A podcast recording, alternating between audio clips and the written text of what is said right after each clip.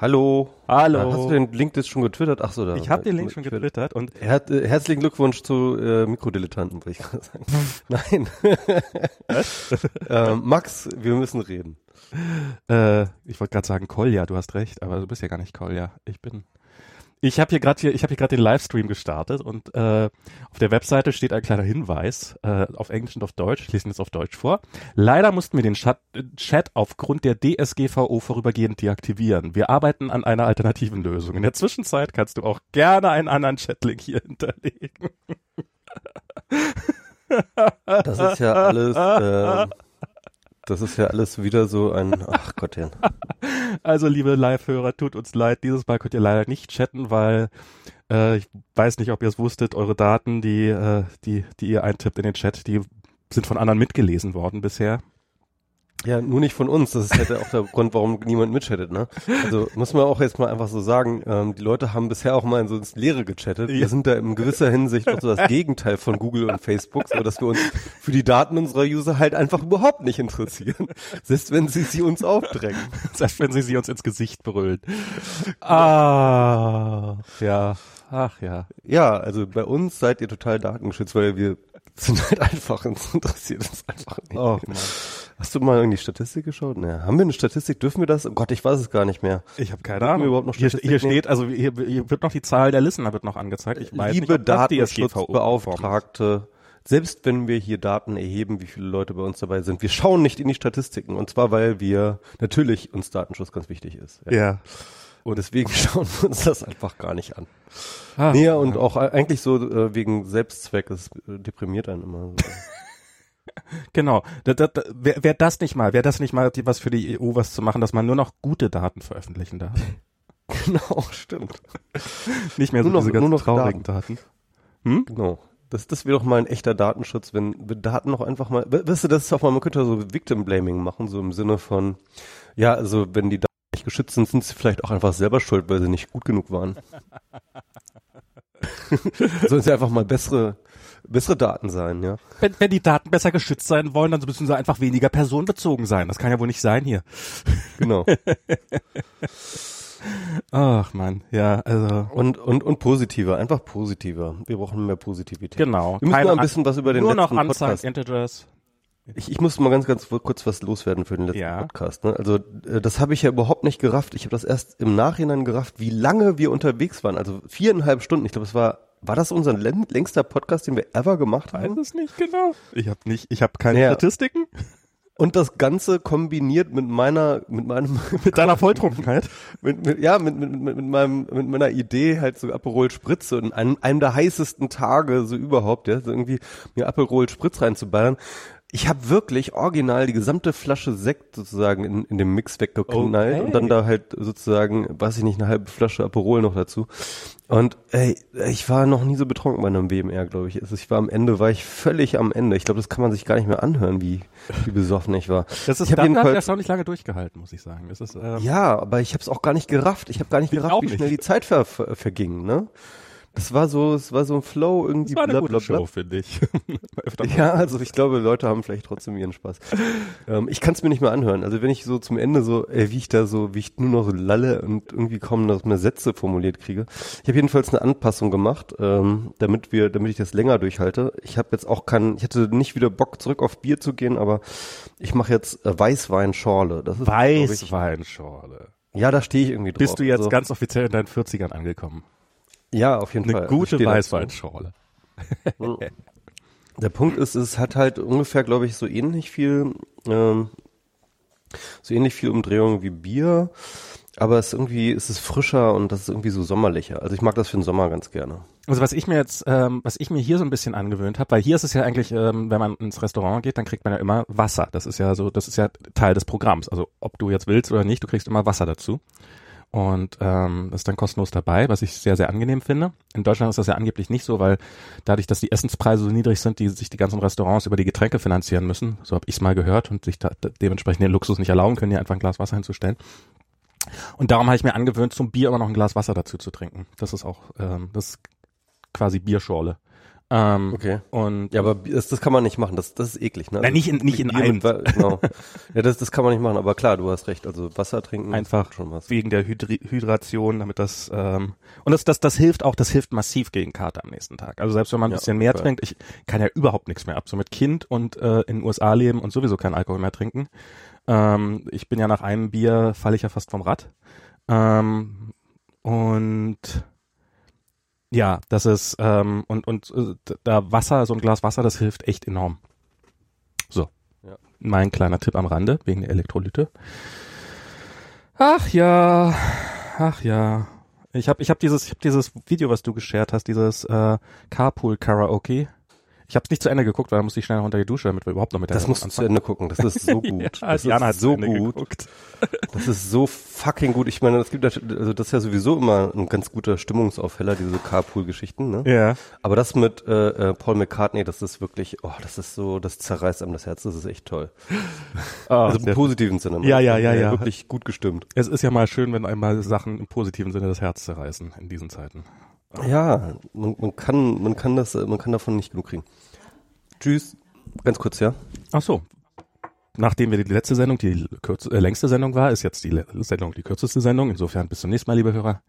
Ähm, So, da bin ich wieder. ah, doch, Ähm, kein, no, doch, doch nicht Sendung. Ja, ich musste nur kurz eine Frage beantworten. Ja. Ähm, ich bin ja hier nicht alleine. Ne? Also doch, jetzt bin ich, glaube ich, alleine. Jetzt endlich. Oh, jetzt kann ich auch endlich die Hose ausziehen. Oh, Gott sei Dank. Ach ja. Gut. Ähm, ja, aber es gibt ja nicht nur positive Dinge zu reden. Und ich meine, der Punkt ist natürlich bei unserem Podcast, dass wir uns eigentlich gar nicht so viel auf die positiven Dinge bisher Ja. konzentriert haben, sondern eigentlich fast immer nur über die negativen reden, oder? Ich habe gestern die Schwiegermutter von einer Freundin in den Facebook-Kommentaren beschimpft. Naja, nicht beschimpft, angegangen so ein bisschen. Dann wurde mir erst später klar, oh Gott, was habe ich jetzt eigentlich gerade gemacht und habe mich dann so bei ihr entschuldigt. Also nicht bei der Mutter, sondern äh, nicht bei der Schwiegermutter, sondern bei der Freundin. Ähm, bei der Schwiegermutter habe ich mich für nichts zu entschuldigen. Ich bin jetzt, ich bin gerade, ich bin so, wer, wer, wer, wer jetzt noch Trump supportet, der, der würde auch, also ich glaube, ich, ich fand so an der letzten Woche, ähm, so, jetzt war hier diese, dieses Ganze mit den Kindern separieren und sowas und äh, diese Zero, Zero Tolerance Policy und ähm, und, und dabei auch das ganze organisatorische Chaos, also was, was, was, äh, so, so dieses, das wahrscheinlich werden da jetzt einfach Kinder für immer verloren sein, weil sich niemand die Mühe gemacht hat, vernünftig zu kommentieren, wo die hingegangen sind und wo die eigentlich dazugehören und sowas und äh, du nie wieder in die, die der richtigen Familie zuordnen können wirst und sowas. Also wirklich eine Menge, Menge, Menge, Menge Leid jetzt angerichtet worden mit dieser ganzen Aktion. Und ich fand so diese diese Jeff Sessions Nummer zum Beispiel dieses ja das ist ja Christ also oder die die die die äh, Huckabee Sanders hier mit diesem ja das ist christlich weil äh, das Gesetz durchsetzen ist christlich. Ähm, das ist ähm, wer das das ist und, und das war für mich so der Moment wo ich sagte so wer den Raub von Kindern so legitimiert der legitimiert auch Gaskammern also das ist das ist jetzt ist für mich der Punkt erreicht wo ich sage ähm, da, wir, wir sind ich finde nicht diesen Vergleich, ja, ja, ich meine, ich weiß, was du meinst, aber äh, also das ist es ist alles wahnsinnig schlimm und es ist echt ähm, ähm, man, ich bin, ich habe auch kein Problem damit zu sagen, das ist faschistisch, ja. ja Aber das jetzt irgendwie schon mit Glaskammern irgendwie zu kommen, das ist, ich, sorry, ich, das ich setz, ist, das ist nochmal eine andere nicht Nummer. gleich. Also ich ist mir schon klar, dass das eine andere, aber ich, ich habe so für, ich, ich, ich glaube, die Legitimation funktioniert ähnlich. Also es ist halt, es ist, ähm, also ich würde sagen, jetzt ist der, der, der, die klare, der, die, die klare Grenzüberschreitung, wo es nicht mehr human ist, ist überschritten und es wird so begründet. Und ab jetzt ist einfach nur noch alles dasselbe skaliert. Also ich, das, das ist so mein Gefühl. Ja, Humanität ist halt bei diesen Flüchtlingssachen halt auch schon immer überschritten, auch in der Ja, EU und so weiter. ne? Aber also das ich ist glaube, halt, es macht einen Unterschied, ob du wirklich, also ich, ich, bei, bei dieser, bei dieser Vorgehensweise, wie sie jetzt war, war es einfach ähm, ähm, unmenschlich, um unmenschlich zu sein. Also ähm, dieses ähm, zum einen natürlich als Abschreckung für andere und ähm, zum anderen als ähm, um, um um, um sich bei der eigenen Wählerschaft ein, ein, äh, beliebt zu machen. Und ähm, ich meine, das ist, das, du hast nichts davon, du hast absolut nichts davon, diese Leute wegzusperren. Du hast nichts davon, sie in den Knast zu stecken ohne Not. Das ist einfach nur sehr, sehr teuer. ähm, und kostet den Steuerzahler sehr viel Geld und von der Trennung von den Kindern hast du auch absolut nichts. Auch das macht es nur noch teurer und unmenschlicher. Also sie haben gesagt, okay, wir investieren viel Geld, um noch unmenschlicher sein zu können. Und ähm, das ist, das finde ich ist schon eine neue Dimension. Und also es gab dieses Interview äh, mit diesem ICE-Chef, hast du das gesehen? Das war, ähm, also das gab diese Szene, da fragt äh, ihn ja, der Moderator irgendwie, ähm, is it humane? Ja. ja. Und er macht eine längere Pause und sagt, it's the law. nee, er sagt, er sagt es nicht so selbstbewusst, sondern er sagt so ein bisschen, äh, ja, aber es ist doch das Gesetz.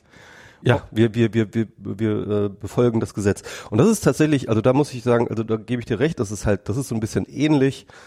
Ähm, es, da fühlt man sich so ein bisschen wieder an die, an die, an die Nürnberger Kongress ja. äh, äh, erinnert, ja, an die, an, zumindest an die Rechtfertigungsarien, ja. äh, ähm, die da ähm, gemacht wurden.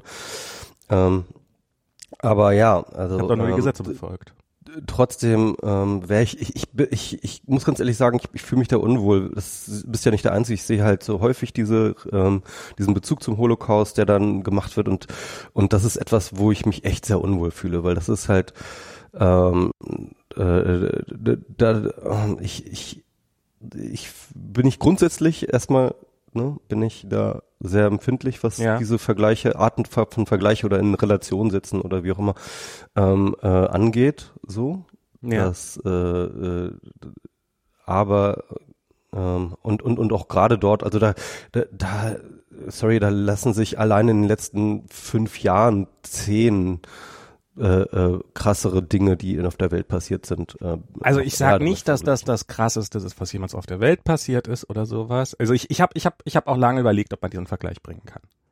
Also auf der einen Seite hatte ich halt so dieses Jahr, das ist also ich meine irgendwo du, ähm, irgendwo du disqualifizierst dich halt selber fast bei vielen Leuten damit mit mit mit diesem Vergleich automatisch.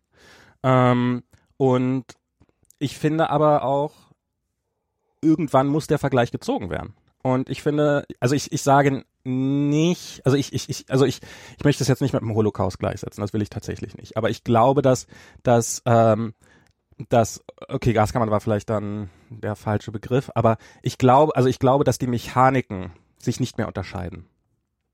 Also ich glaube, dass sozusagen so dieses, ähm, die, die, diese Frage, ähm, diese Frage, wieso habt ihr das damals zugelassen?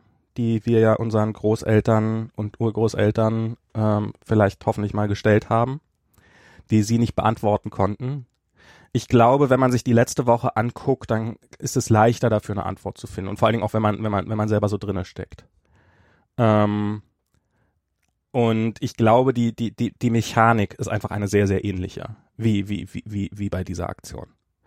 Und ähm, und auch die Banalität, warum es überhaupt entstanden ist, die, die, diese, diese ganze humanitäre Katastrophe, ist ja auch, ist ja auch, ist ja auch so, also das ist, ähm, ähm, also äh, der, der Hintergrund ist ja eigentlich der, äh, Trump hat sich ja letztes Jahr immer so gelobt, dass die Flüchtlingszahlen mit ihm so runtergegangen sind und seine Base haben ihn ja dafür auch gelobt. Und immer, ja, und jetzt sind die Flüchtlingszahlen schon total runtergegangen und weiß der Teufel was. Und ähm, jetzt sind halt Ende letzten Jahres oder sowas sind die Flüchtlingszahlen halt wieder auf das Niveau gestiegen, wo sie halt vorher waren. Und ähm, wo sie halt unter Obama waren und, und sind halt mehr Leute gekommen. Und da ist halt, hat halt Trump äh, durchgedreht, wie er es so gerne macht. Und hat halt offensichtlich die Devise ausgegeben, macht irgendwas, egal was. Und, äh, und hat natürlich dann, und dann haben, hat dieses unfähige Weiße Haus mit seinen unfähigen ähm, Helfern ähm, da dieses Programm aufgesetzt und ähm, Leute, die auf die Konsequenzen hingewiesen haben, sind weggewischt worden und und ähm, und äh, und ja, das hat halt niemand organisiert. Ähm, was einem ja fast ein bisschen Hoffnung macht, dass sie so unfähig sind zu organisieren, was auf der anderen Seite aber jetzt für diese für diese Familien ganz besonders schlimm ist, weil halt wie gesagt, sie haben Druck auf das ICI ausgeübt und das ICI hat reagiert, indem sie gesagt hat, okay, dann machen wir jetzt hier genau. Ähm, ich, die Familientrennung, oder? Da, naja, die, nee, das ist halt, das haben, das, ich glaube, die, die also ich glaube nicht, dass die, ich glaube, die war, die war offiziell schon vorher im Gespräch. Also das war auf jeden Fall die, die Homeland Security Frau, die, die jetzt so in die Schusslinie geraten ist, weil sie diese Linie verteidigt hat. Die hat ja vorher intern, hat die ja gesagt, nee, mach das nicht, weil das würde dazu führen. Also die hat, hat vorher Widerspruch ge, äh, geleistet, was die jetzt dazu getrieben hat, dieses, dieses, dieses, äh, System so öffentlich zu unterstützen. Keine Ahnung. Äh, Kadavergehorsam, ich habe keine Ahnung. Ähm, und und ich, ich glaube, das war denen durchaus bewusst. Und ich würde sagen hier, äh, wie heißt das, Steven Miller? Ich glaube, der, der, der, der freut sich darüber, dass das. Ja, der auf jeden Fall, klar. Und der ist, der ist. Der ist die, die, die kalte, die, der kalte Atem der, der Trump, ähm, der Trump, der Trump äh, ein, äh, einflüstert, was er zu tun hat. Und äh, mhm. ich glaube, sein, dessen, ein, also das ist, ist halt krass. Das, ich meine, der, dieser Typ äh, ist vielleicht der längste Überlebende in der ganzen Administration, auf jeden Fall einer der längsten Überlebenden.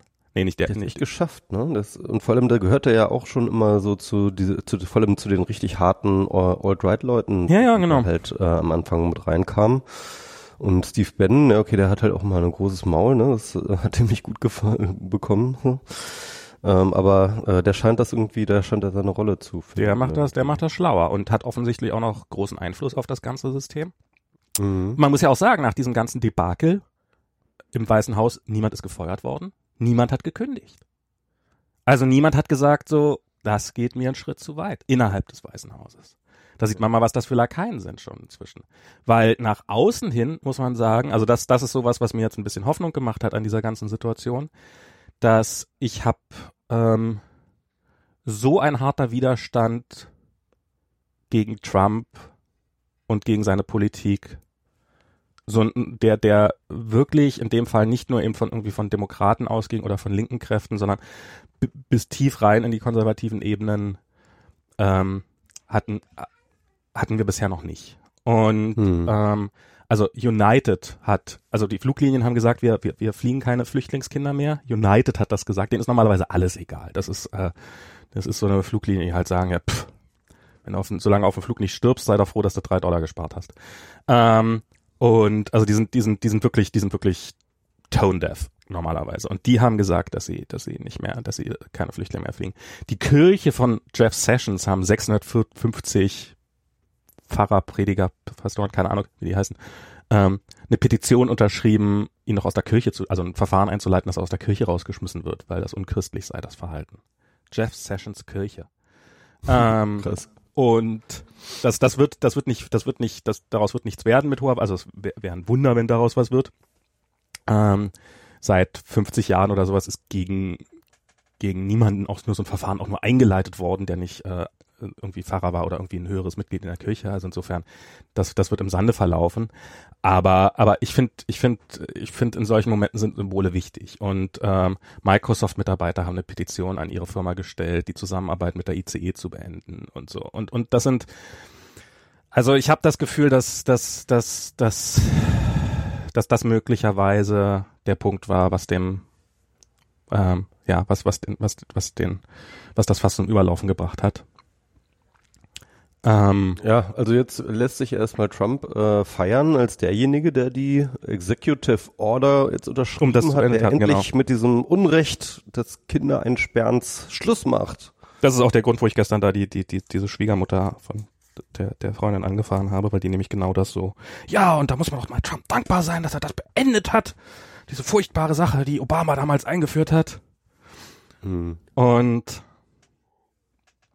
ähm, ja, ähm, kann man kann man natürlich ja, ja. so sehen, kann man natürlich so sehen, dass diese diese ähm, und aber es ist halt auch so, ich meine, es ist, ich finde ich finde so krass, weil ähm, gestern hat er ja dann noch, glaube ich, eine Executive Order hinterher unterzeichnet, dass halt gegen, dass das halt äh, Familien mit Kindern nicht mehr eingeknastet werden dürfen. Und noch vorgestern hat Fox News den ganzen Abend drauf verschwendet, äh, also die, die, diese, die, all diese Sachen zu verteidigen. Jetzt machen sie da halt diese Wahrscheinlich haben sie das schon vollzogen. Ich habe ja keine Ahnung. Ich habe heute Morgen noch nicht irgendwie in, in die ganzen Feeds geguckt, aber die 180-Grad-Wende und sagen, ja, endlich hat das mal jemand beendet, dieses furchtbare Obama-Regime. Ähm, und ja, es ist schon, ist schon alles merkwürdig gerade. Ja, ja, ja, ja. Aber was, was, ich musste auch jetzt, ähm, ich, ich, ich hatte äh, an, am Anfang der Trump-Ära, also als ja. er angefangen hat, zu Präsident zu werden, hatten wir einen WMR gemacht und da ähm, habe ich die Prediction gemacht, dass es ein Jahr braucht, bis die Trump-Regierung wirklich schlimme Dinge passiert. Ja. Das wenn unter der und ich glaube, es waren nicht ein Jahr, sondern es waren anderthalb Jahre. Mhm. Ich glaube tatsächlich, also man hat ja auch echt viel Chaos jetzt die anderthalb Jahre innerhalb der Regierung gesehen, wo Leute äh, hin und her gewechselt sind und Ja. geflogen sind und so hohe Fluktuation. Und so langsam hat man das Gefühl, dass sich das so eingerüttelt hat auf so einem Niveau, auf einem natürlich sehr, sehr schlechten und Mhm. Ja, ja. Niveau, aber halt eingerüttelt. Ähm, er hat jetzt, glaube ich, seine Loyalisten um sich geschart, die halt Mhm. wirklich so alles mitmachen, ja, die sozusagen dann auch entsprechend äh, bulletproof sind, was seine, was seine Agendas angeht. Die, ähm, und er hat das Selbstbewusstsein mittlerweile, ähm, auch gegen jeglichen Rat und äh, der Experten und so weiter und so fort Ja. Dinge durchzuziehen. Und äh, das heißt mit anderen Worten, ähm, ich glaube, dieser Punkt, den ich da damals so, so nach für ein Jahr eingesetzt habe, ist jetzt halt bei anderthalb Jahren Mhm. ähm, jetzt erreicht. Das halt, das heißt, jetzt ist wahrscheinlich der Punkt, wo wir, wo es wirklich unangenehm wird. Naja, mal gucken. Also ja, das kann, also das kann sein. Ich meine, ähm, was, was ich glaube, was, was ein ganz wichtiger Punkt sind, sind die Midterms. Mhm. Ähm, weil im Augenblick stehen die Republikaner nicht gut da. Das ist natürlich noch keine sichere Sache und sowas, wie sich das, wie das, wie das selbstverständlich so ist. Aber im Augenblick ähm, sieht alles nach der berühmten Blue Wave aus und ähm, das wäre wäre ja zu hoffen. Und äh, wenn die Funkt wenn wenn wenn es zu der kommt, dann dürfte es dann dann wird es danach sicherlich für äh, für Trump deutlich schwerer werden. Ähm, und Weil die, ich habe, ich weiß nicht, ob du da ein besseres Bild hast, aber ich habe immer das Gefühl, dass die Demokraten auch nicht ganz gut am Rocken dran sind. Nee. so. Die Also sind das- das Gefühl habe ich mega krass zerstritten und Ja, äh, also die- die wissen nicht wohin und so. ich meine, wie gesagt, ich sag's, ich sag's immer wieder gerne, es gibt zwei Parteien in diesem Land und äh, die Demokraten müssten eigentlich nur sagen, wir sind nicht die komplett Irren und äh, haben eigentlich auch die Mehrheit in diesem Land und äh, so was, die, was die Zustimmung der Bevölkerung angeht und sowas und schaffen es nicht auf die Reihe zu kriegen. Es gibt halt diese, diese starke, vielleicht ist sie gar nicht so stark, aber ich, ich nehme sie halt sehr stark wahr, diese, diese Grassroots-Bewegung, die wirklich mal nicht irgendwie, die, die wirklich linke Kräfte jetzt mal in Positionen bringt ähm, und, und die supportet mit Geld. Ich mache das inzwischen auch. Ich darf da jetzt ja jetzt. Ich bin jetzt Permanent Resident und darf Geld spenden an äh, solche Sachen.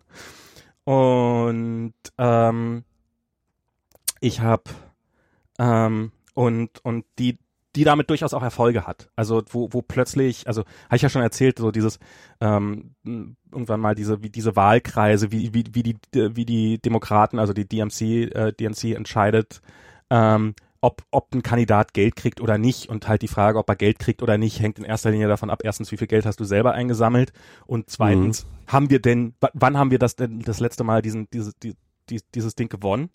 Und, ähm, und das nutzen jetzt halt einige, um da explizite linke Demokraten auf den Ballot zu kriegen, indem sie die einfach supporten und durchaus mit Erfolg. Ähm, und insofern, also und ich glaube einfach, ich glaube, ich, ich glaube, das hat gar nicht mal unbedingt so irre viel damit zu tun, die, die nächste Wahl, mit wer, wer hat die Mehrheit der Bevölkerung hinter sich. Wenn es danach ginge, dann wäre die letzte Präsidentschaftswahl, hätte Trump die nicht gewonnen, dann wäre die sehr anders ausgegangen. Sondern es geht darum, wer kann, wer kann seine Wähler besser motivieren. Hm. Und, und ich glaube, es gibt natürlich einige Trump-Wähler, die jetzt noch angeheizter sind. Oh ja, Deep State, alles korrekt. Aber ich glaube, es gibt sehr, sehr viele Republikaner, die, die eher, ah, nee, nicht so. Hm, hm, hm. Das hat man aber auch schon bei der Präsidentschaftswahl gedacht. Sag ich nur mal. Ja, ähm, und aber die Demokraten, die damals halt von Hillary, glaube ich, auch nicht so geil überzeugt waren. Ähm, da hat irgend, ich habe einen, äh, einen Republikaner, den ich auf Twitter folge, hat irgendwann mal gesagt, äh, Demokraten würden über Glasscherben kriechen, um zur Wahl zu kommen dieses Jahr. Also das ist ähm, und das das das ist so bisher auch ähm, ist ist kein Muster. Es gibt unterschiedliche Wahlkreise, aber so die Tendenz, die ich glaube durchzuhören, ist, dass äh, Demokraten wesentlich vermehrt wählen, auch bei den ganzen Vorwahlen viel mehr Demokraten abstimmen als Republikaner und sowas. Also dass da eine ganz andere Motivation im Augenblick dahinter ist. So, das werden wir alles sehen, wie das Ganze dann nachher ausgeht. Ähm, sicher ist da nichts, das wissen wir mittlerweile. Das war bis zum, bis, bis es eigentlich losgeht, nichts wissen. Aber ja, das ist so, das ist so der Lauf der Dinge gerade. Und insofern, ich bin da vorsichtig optimistisch. Was bleibt Mhm. im Ja. ähm, Naja, also auf jeden Fall hat sich äh, Trump wahrscheinlich mit dieser äh, Käfignummer wirklich keinen Gefallen getan und den Republikanern auch nicht. Also da kann man, das kann man glaube ich schon mal sagen. Ähm, das ist auf jeden Fall ja. Also es gibt ähm, ja und das es ist halt es ist halt so. Ich habe gestern noch mal auf Vox so einen Artikel gelesen, der dann so ähm, ja, das ist halt auch die die die, die schiere Inkompetenz, die da durch die die da durchkommt. Also so dieses ähm, so, so, wo jemand gesagt hat, naja, wenn du, wenn, wenn du wirklich ein Interesse daran hast, dieses äh, Immigrationsproblem besser zu machen oder zu lösen, dann würdest du, hättest du einen Außenminister ins Amt gehoben, der von Südamerika eine Ahnung hat und ähm, weil das sind im Wesentlichen die ganzen Flüchtlinge im Augenblick kommen im Wesentlichen aus drei Ländern, die halt äh, scheiße dastehen. Und und dann probiert man da die Situation zu verbessern oder man probiert Le Lösungen zu finden, wie auch immer die aussehen und so weiter und so fort. Vor allem mit den Herkunftsländern zusammen halt. Ne? Ja, mit den Herkunftsländern ja. zusammen. Das kann natürlich, das können natürlich auch, also ich meine, die EU macht das ja. Ich meine, dass das äh, human ist das auch nicht alles. Ja, ähm, ja, nee. Aber ähm, aber gerade jemand wie Trump sollte doch wissen, wie wichtig es ist, äh, wie wichtig die Bilder sind und ähm, und und halt die Aufnahmen von schreienden Kinderschwimmen, die ich mir übrigens nicht angehört habe. Ich hab's ich hab's ich hab's mir nicht angehört. Ich ich habe den Anfang gehört. Ich hab's äh, ich hab ich hab vor von von einer Woche heiß ein Video gesehen. Das war von äh, müssen wir vielleicht mal sagen, von ProPublica, die hatten dann irgendwelche Aufnahmen aus den Kinderkäfigen sozusagen, wo genau. wirklich ähm, richtig große Mengen von Kindern ähm, mehr oder weniger alleine auf sich selbst gestellt in irgendwelchen Kinder, äh, irgendwelchen Käfigen vor sich hin natürlich brüllen, was ja. Kinder halt so tun, wenn sie sich nicht wohlfühlen und man kann davon ausgehen, dass sich da niemand wohlgefühlt hat. Und halt, und das ist halt ein einziges, richtiges, äh, ein einziger Chor, ja, und das sagt dann halt auch einer der Wachleute dort, sagt das sozusagen auf ähm, ja, Spanisch, das ist ja ein ganzer Chor hier, ne? Und ähm, ja. Ja. Kann man mal reinhören. Also ich es ist ähm, ich weiß schon nicht. hart. Ich glaube, für, für Eltern ist es schwieriger ja. anzuhören als für mich jetzt zum Beispiel. Es gibt Dinge, die sind für mich. Ich habe ich hab, ich hab neulich so ein Video gesehen, wie ähm, ähm, ich hoffe, ich, ich hoffe, ich kann es erzählen, ohne in Tränen auszubrechen, wie ähm, ein ein syrischer Vater sein Kind im Krankenhaus ähm, quasi, das Kind wacht auf und ist blind nach einer mhm. OP. Und, ähm, und dieses Kind dreht halt komplett durch. Und bricht am Ende zusammen. Und das hat, das hat Tage gedauert, bis ich, da, bis ich wieder einschlafen konnte, ohne diese Bilder im Kopf zu haben.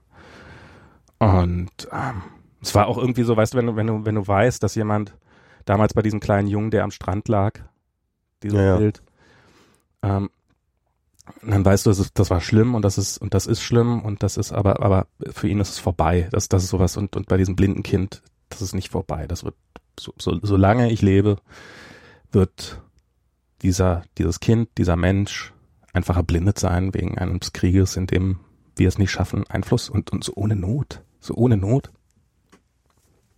Ja, ja, das ist das das ist es, weißt du, wenn es wenn es irgendwie bei die, bei diesen ganzen Sachen, wenn es wenn es irgendwie wenn es irgendwie ein, wenn irgendwie eine Naturkatastrophe passiert, wenn wenn meinetwegen sogar noch ein Krieg, der irgendwie kompliziert zu lösen ist oder weiß der Teufel was oder ähm, oder sowas, aber so dieses, das, das, die, diese ganze Aktion, dies, dies, dieses ganze Ding, dieses ganze Unrecht, dieses ganze, dieses ganze Mon Monster, monströse Inhumanismus, der jetzt gerade passiert ist, ist ohne jeglichen Grund passiert. Es gibt keine Notwendigkeit dafür. Man hätte es einfach, man hätte es einfach selbst selbst wenn man mit Trump übereinstimmt, man hätte es einfach besser managen können. Das hat, das hat einfach nur alles, das hat einfach nur sehr viel kaputt gemacht. Das hat einfach sehr viele Familien zerstört. Das hat sehr viele Kinder traumatisiert, selbst wenn sie zu ihren Kindern zurückfinden. Ähm, das hat, das hat einfach nur sehr, sehr viel Leid angerichtet, ohne dass es irgendwem geholfen hat.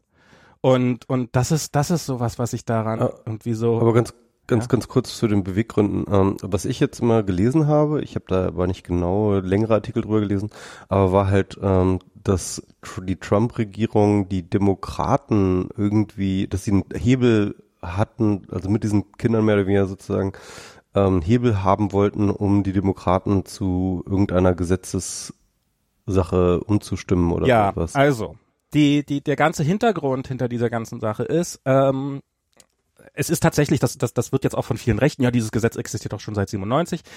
Ähm, du, seit 97 oder sowas gibt es halt, hat halt das, das Supreme Court entschieden, dass Kinder halt nicht mit den Eltern ins Gefängnis gesteckt werden dürfen. Und ähm, aus humanistischen Gründen. Und und das ist, das ist jetzt übrigens auch der Hebel sozusagen, mit dem, mit dem hier die Republikaner immer kommen, ja, aber es ist doch das Gesetz, wir können ja gar nichts daran ändern, hm, hm, hm, weiß der Teufel was.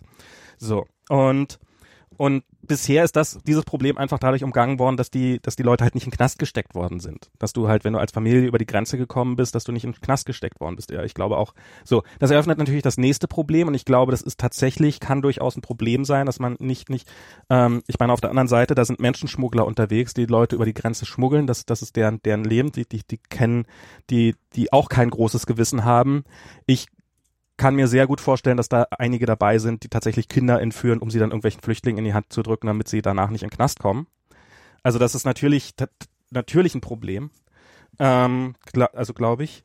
Und ähm, so, und das, das, das ist theoretisch eine komplizierte Lage, aber ich glaube, du könntest das Problem zum einen lösen. Also zum einen ist es, das System vorher hat ja also das war jetzt, war jetzt kein gutes System, um Himmels Willen, aber es ist, es ist ohne, ohne massivste Menschenrechtsverstöße ausgekommen wenigstens.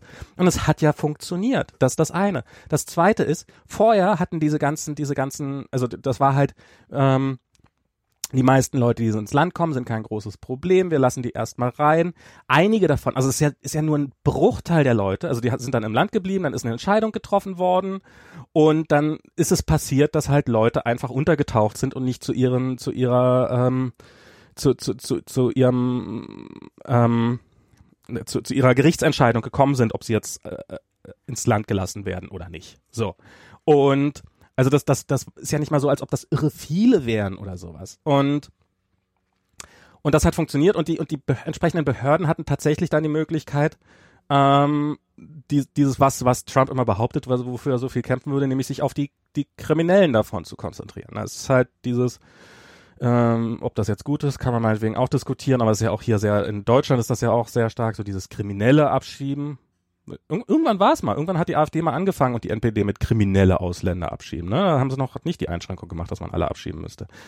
Ähm, also die, ja. Und NPD ist, glaube ich, äh, die ist so ein bisschen undifferenzierter noch. Aber ja, ich weiß nicht, keine Ahnung. Ich glaube, die hatten auf ihren Wahlplakaten hatten die schon immer, hatten damals stehen kriminelle Ausländer abschieben. Egal. Ähm, ja, keine Ahnung. Aber da sieht man mal, wie sich, wie sich äh, auch in Deutschland da die, die ganze, die, das Ganze geändert hat. Und und, äh, und aber die hatten sich halt Zeit, um tatsächlich die Kriminellen darunter zu kümmern, die es natürlich auch gibt. Und, und jetzt ist es halt so, dass die 90 Prozent ihrer Zeit damit verbringen, ähm, nur irgendwelche unbescholtenen Familien äh, zu schikanieren. Und äh, die Fälle, die, die tatsächlich, die tatsächlich ein Sicherheitsrisiko darstellen könnten, äh, die, die, die, die links liegen lassen zu Also es ist, es ist einfach, es ist einfach eine, es ist einfach eine komplett schwachsinnige, es ist halt so eine, so eine Basta-Reaktion, so eine Idiotenreaktion auf eine komplex, auf ein komplexes Problem.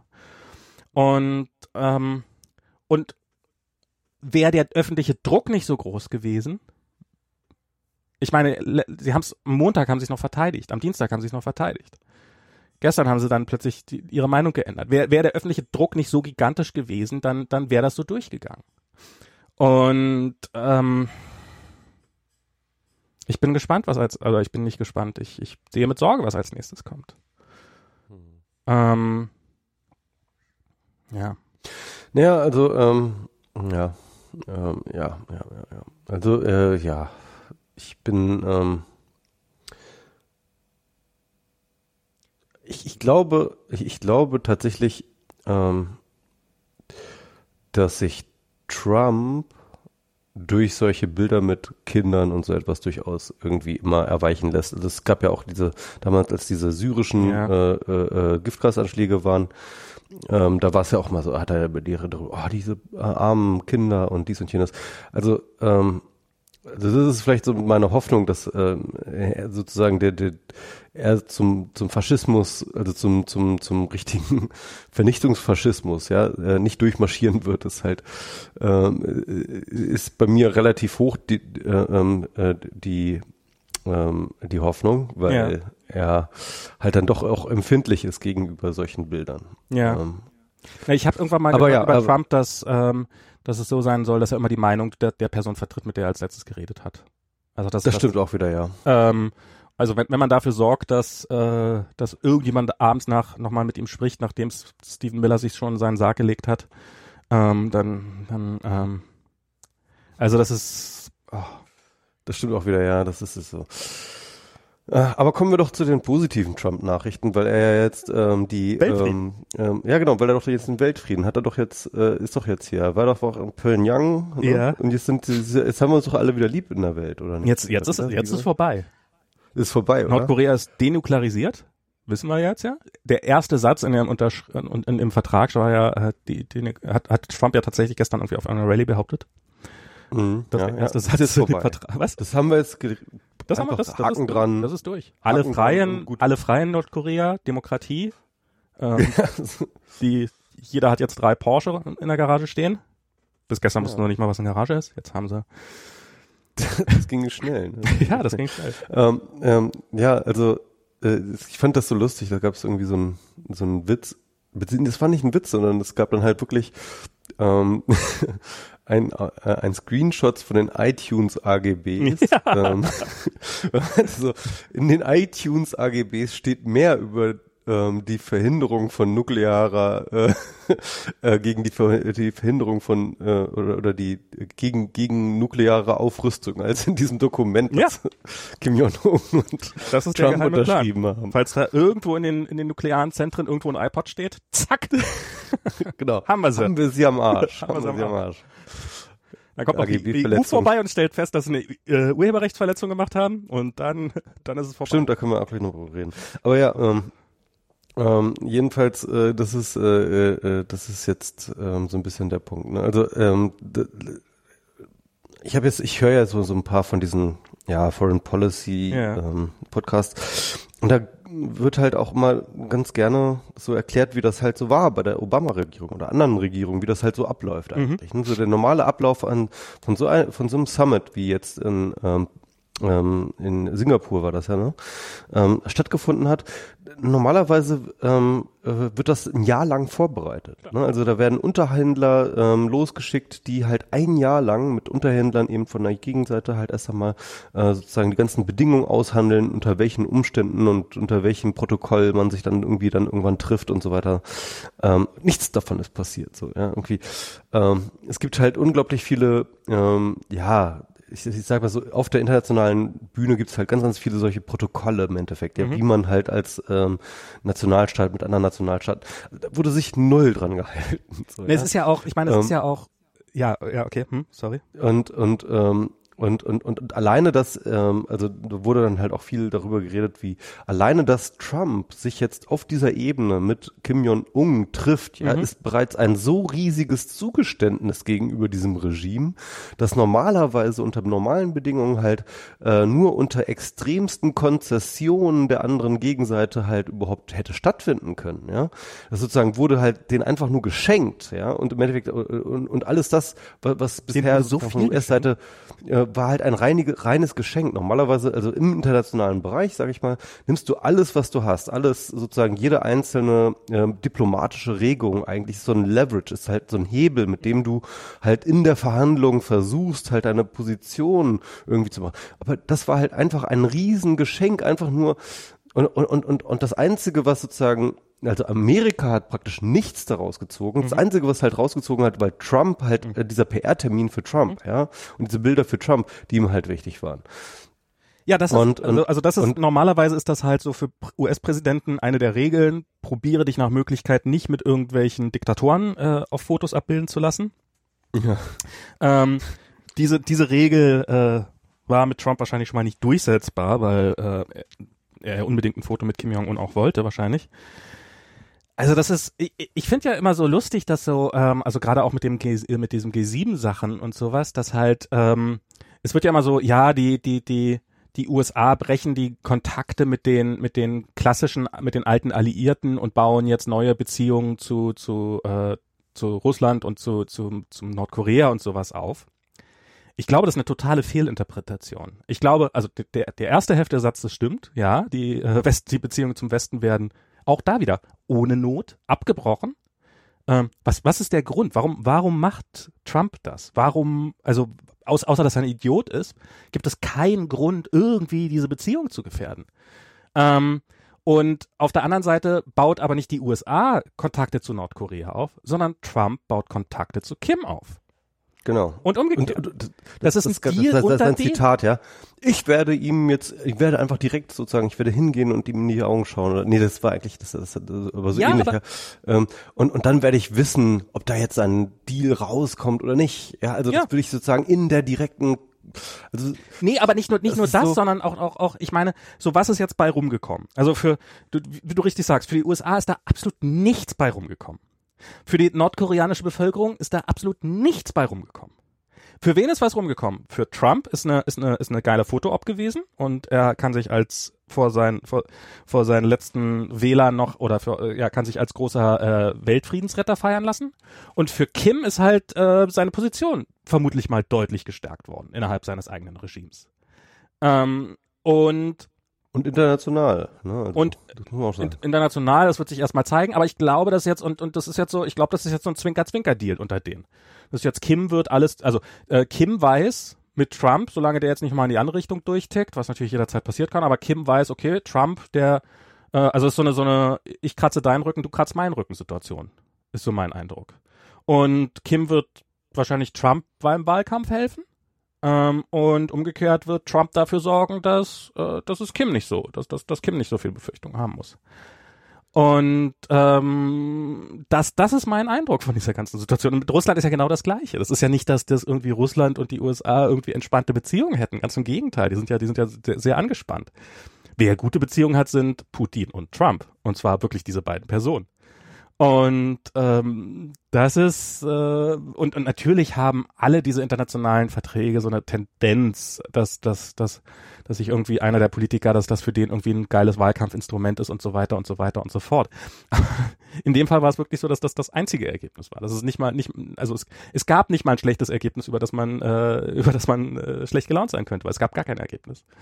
Ja. Und das also, wird, ja. Ich, ich, ich finde das mich, apropos Russland, ich finde das mich ganz interessant, weil irgendein ähm, hoher ähm, Typ in der Obama-Regierung, also in der damaligen Obama-Regierung, äh, meinte halt, sie hätten Russland oder sie hätten Putin damals unterschätzt, insofern, dass sie halt ähm, sehr, sehr lange gedacht haben, ja, es sind Schlitzohren, ja, irgendwie, ähm, äh, der probiert alle möglichen Stricke, aber sie haben halt den Fehler gemacht, zu glauben, dass sozusagen die von Russland und die, dass, dass, dass Putin sozusagen die Interessen von Russland durchsetzen ja. würde. Ja, dass er halt sozusagen alles daran setzen würde, die Interessen von Russland durchzusetzen.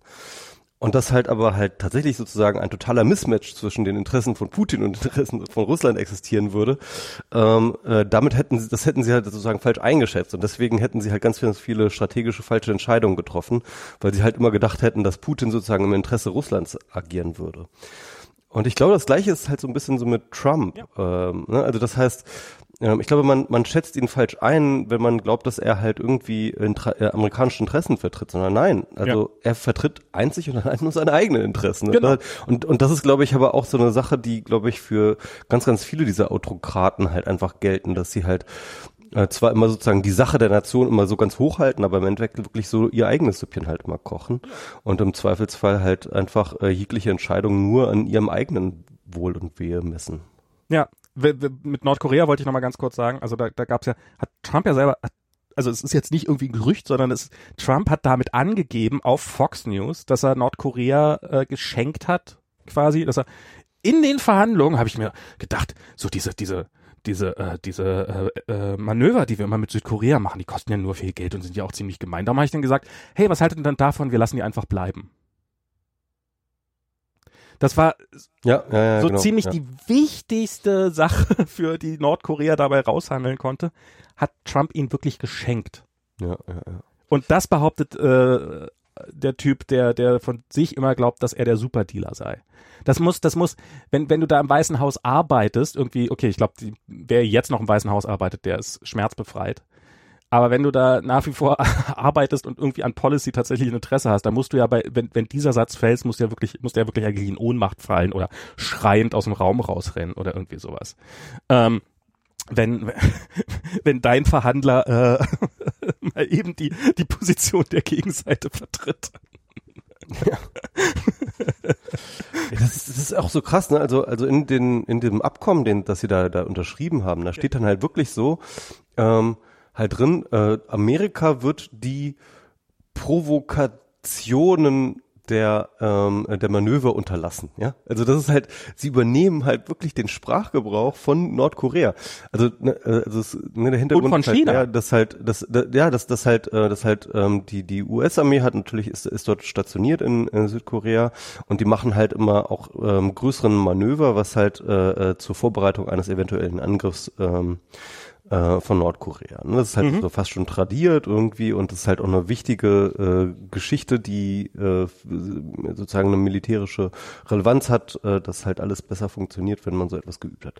Jedenfalls so gibt es eben diese regelmäßigen Manöver und äh, natürlich ähm, bezeichnet Nordkorea das halt als Provokation. Ja? Genauso wie natürlich Russland auch ja auch irgendwelche NATO, NATO-Manöver eine Provokation bezeichnet. In gewisser Hinsicht ist es das auch, Mhm. ja. Ähm, aber es ist halt auch nicht nur, es hat auch eine äh, durchaus militärische Relevanz. Ja, Ähm, ist halt so. jedenfalls, ähm, jedenfalls, ähm, äh, aber aber es ist halt wirklich so so krass, dass halt Trump, also dass die Trump-Regierung, so was würde die, so, es hätte keine US-amerikanische Regierung jemals gemacht, ja, den den Sprachgebrauch des sozusagen des Feindes gegenüber den eigenen Des Feindes. Manövern, ja, sozusagen mit in ein Abschlussprotokoll zu schreiben. Ja, die, wir unterlassen die provokativen Ja. Manöver. Das ist echt so krass. Die von, ja, ja, und, und, und auch China. Also das war, war halt so das nächste Ding, dass äh, China ist, ist, hat natürlich massiven Einfluss auf Nordkorea, weil die sind quasi der einzige ähm, na, Freund ist jetzt vielleicht ein bisschen übertrieben, aber so der einzige, der, der, der sie noch nicht ganz, ganz, äh, also der sie nicht ganz, ganz dreckig behandelt. Und und für China ist das natürlich auch immer wieder eine Provokation, dass ähm, da, dass, dass da amerikanische Truppen äh, quasi äh, direkt vor ihrer Haustür mit den Südkoreanern, die ja auch nicht gerade unbedingt die freundlichste äh, Nation sind, äh, solche Manöver macht. Also das ist, das ist, ich glaube besser, also ich, ich glaube in China haben da einige Sektkorken geknallt oder was auch immer da an hochprozentigen getrunken wird bei solchen Gelegenheiten. Auf Ähm, jeden Fall. Ähm, weil, weil, ja, oh. Aber andererseits, ne, ähm, ich meine, der Punkt ist, ich denke mir halt auch immer, es, es bedeutet nichts, ne? Also nichts, was Trump sagt oder was die Trump-Regierung macht oder so etwas. Ähm, also der Punkt ist, glaube ich, tatsächlich, dass so ein Statement von der Obama-Regierung oder von Ja. der Bush-Regierung oder von welcher Regierung auch immer halt tatsächlich ähm, eine riesengroße Relevanz gehabt hätte, ja. Aber ich glaube, ich glaube fast gar nicht, dass es, dass es jetzt überhaupt noch irgendwas also klar hat das immer noch Relevanz, aber, aber ich glaube, es hat nicht mehr diese Relevanz, weil tatsächlich jeder weiß, dass Trump heute Hü und morgen Hot sagen kann. ja, gerade auf er internationaler halt, Ebene, klar. Gerade auf internationaler Ebene. Und dass jedes Dokument, das er unterschreibt, halt irgendwie morgen mit Makulatur sein kann. Ja, klar, natürlich. Das heißt also mit anderen Worten, ist glaube ich auch tatsächlich äh, äh, so, so, so dieser Gewinn nicht besonders groß. Und dann denke ich mir halt folgendes, ne? Ich habe Ja. mir jetzt, ähm, ich, äh, das ist völlig, vielleicht ist das völlig Banane und das wird niemals äh, äh, stattfinden. Aber nehmen wir doch einfach mal den, die, den Fall an, ja, dass Trump es tatsächlich schafft, eine tatsächliche, echte Ja. nukleare Abrüstung mit Nordkorea abzu, äh, äh, ähm, äh, äh, zu verabschieden, ja. Ja. Und dass halt wirklich dabei etwas richtig, richtig Handfestes bei rauskommt, ja. Nehmen wir diesen Fall mal an. Ich meine, dann könntest du doch eigentlich die gesamten Lehrbücher über Foreign Policy einfach so direkt in den Schredder werfen. Ja. Aber ich bin, also ich bin wirklich der festen Überzeugung, dass eher würde ein Huhn ein Abrüstungsabkommen mit Nordkorea hinkriegen als, als Trump. Also ich, ich, ich halte das wirklich für, ähm, äh, ich, ich halte es für nicht, ich, ich halte es für nicht möglich. Also es ist halt, äh, weil, ähm, also die, die, ich, also, ja, also ich glaube, dass das, das, äh, was ich am ehesten noch glaube, ist Kim, dass Kim langsam so seine, dass, dass der so, so ein bisschen so wie China werden will. Äh, und dass die so ein bisschen internationalen Handel und nicht ganz so böse und so weiter und so fort und, hm, und, und halt so nicht, nicht mehr der ganz, ganz böse Junge in der, in der Gesellschaft und dadurch so ein bisschen irgendwie vielleicht sogar für ihn selber natürlich sehr, sehr viel und für seine Bevölkerung vielleicht ein ganz kleines bisschen, so dass sie nicht mehr ganz so schlimm verhungern, dass der so eine, so eine, so eine, vielleicht so eine Öffnung vorsichtig in Erwägung zieht. Aber dass der irgendwie seine Atomwaffen aufgibt, der wäre doch ein Idiot. Also wenn, wenn er da nicht jetzt irgendwie, also entweder er hatte von vornherein keine und hat die ganze Zeit nur geblufft, oder warum sollte er die aufgeben? Das ist doch, Ich nicht, das, das, also, aber, aber, da, aber da, dann gibt er doch alles auf genau. der Hand. Ich meine, Trump würde das machen. Aber äh, Also, also was, was ich, was ich mir, was ich mir halt auch denke bei der ganzen Diskussion, ne? Also wir reden jetzt auch schon wieder die ganze Zeit nur darüber, was Trump kann, will, erreicht ja. oder nicht oder wie auch immer. Aber dass es natürlich immer sozusagen noch eine andere Seite dieser ganzen Geschichte gibt und das halt tatsächlich, also was mir mal aufgefallen ist, wir im Westen, ja, wir sehen bei dieser ganzen Debatte, bei, bei dieser ganzen Frage immer Trump als denjenigen, der handelt, also den Handelnden, den, mhm. die Agency sehen wir bei, bei Trump, ja. Klar. Aber ganz ehrlich, ähm, derjenige, der halt über Jahrzehnte ne, also ob mit seinem Vater auch noch, ja, ja, klar. Der, der, der mit seinem Vater über, über Jahrzehnte den Leverage aufgebaut hat mit mhm. den Atomwaffen, ja, der halt jetzt strategisch genau jetzt an diesem Punkt, wo er kurz davor ist, halt wirklich sozusagen eine nukleare Bedrohung für die USA zu sein, genau jetzt sozusagen verhandlungsbereit. Mhm. Und diese Verhandlungsbereitschaft, also das ist ja eigentlich Kim Jong-un. Ja, ist, der ist ja eigentlich der Handelnde. Das heißt mit anderen Worten, ob ein etwas zustande kommt oder nicht, liegt vielleicht überhaupt nicht, überhaupt gar nicht irgendwie in der Hand eines egal welchen amerikanischen Präsidenten, sondern ist der vielleicht lange gehegte Plan von äh, Kim Jong-un, vielleicht sogar schon von seinem Vater, dass es eben nie darum geht. Also das ist ja auch mal sozusagen auch so ein bisschen die Erzählung, dass diese Kim Jong äh, äh, äh, dass, dass das alles völlig durchgeknallte äh, Leute sind, die halt irgendwie äh, die Welt ins Chaos stürzen wollen.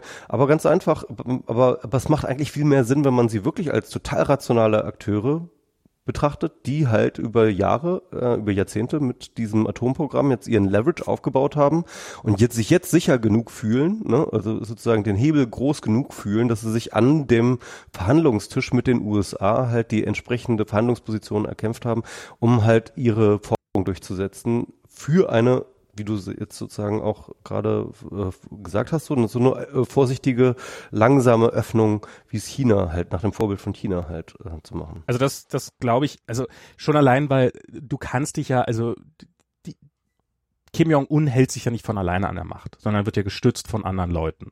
Und er hat ja einen ganzen Apparat aus Zehntausenden Menschen, die ihn an der Macht halten. Er hat Militär und so weiter und so fort. Und wenn die, wenn irgendwie das Militär morgen sagen würde, ey, weißt du was, der ist, dann, dann, dann wäre der Krokodilfutter oder was auch immer mit, mit, mit denen passiert. Und, ähm, und das ist halt, für die ist das ganz praktisch, weil es bedeutet Stabilität und es gibt halt diese Familientradition und sowas wie in einer, Monarchie und sowas. Und ich rezitiere jetzt gerade aus diesem Rules for Rulers Video mal wieder von äh, CGP Grey, falls sich das jemand angucken will. Ähm, aber so, das ist halt Stabilität und für die ist das schon alles ganz gut, wenn Kim Jong-un da oben ist im Augenblick. Aber sobald das nicht mehr gut ist, ähm, würden die natürlich auch jemand anders dann nach, nach oben holen. Dann würden sich halt eine Story ausdenken, wieso der, wäre jetzt wahrscheinlich gar nicht so schwer, irgendwie Volksverräter hat uns an die USA verraten irgendwie und dann kommt das halt im Fernsehen und plötzlich ist er weg vom Fenster und, ein neuer ist da. Und der kann sich natürlich da oben nur halten, wenn er seinen seinen, seinen Leuten ähm, eine frohe Zukunft versprechen kann.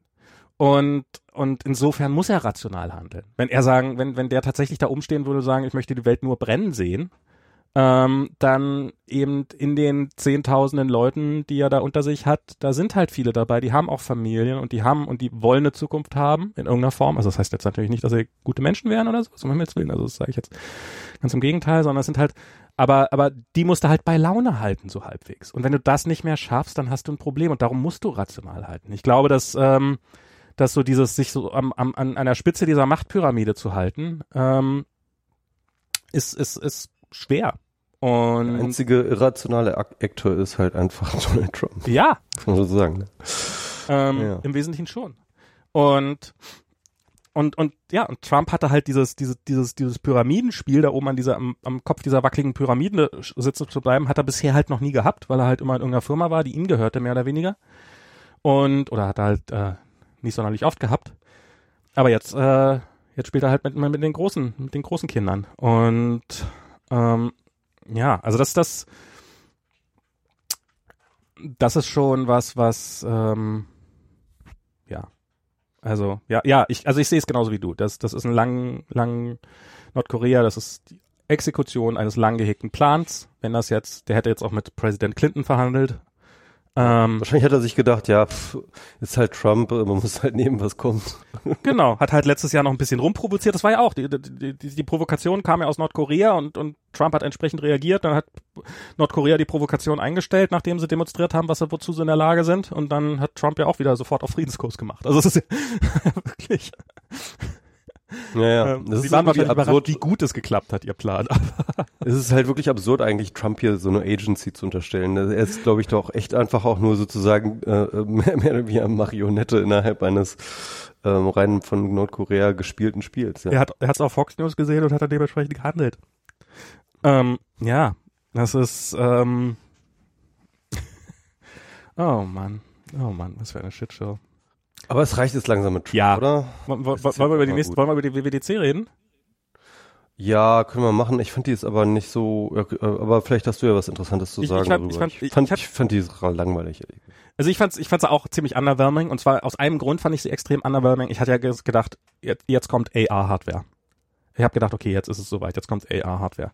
Ähm, ich bin der festen Überzeugung, dass äh, Apple seit Ewigkeiten an einem AR, also AR ist äh, VR, ist das so dieses, dieses wie die Oculus und wie die HTC und Vive und sowas, so diese ganzen Dinge, wo du halt äh, so in eine virtuelle Welt eintauchst. Ähm, AR ist Augmented Reality, wo du halt äh, deine die reale Welt weiterhin sieht, aber sie halt wie bei im ähm, primitivsten Fall wie bei Google Glass oder ähm, in einem relativ schönen Fall wie bei HoloLens oder sowas kommt. Und ich bin der festen Überzeugung, dass Apple daran arbeitet, ähm, weil Tim Cook hat, hat sowas schon mal in irgendwelchen in irgendwelchen Interviews so ein bisschen durchschimmern lassen und sowas und und jetzt haben sie ja letztes Jahr AR-Kit vorgestellt.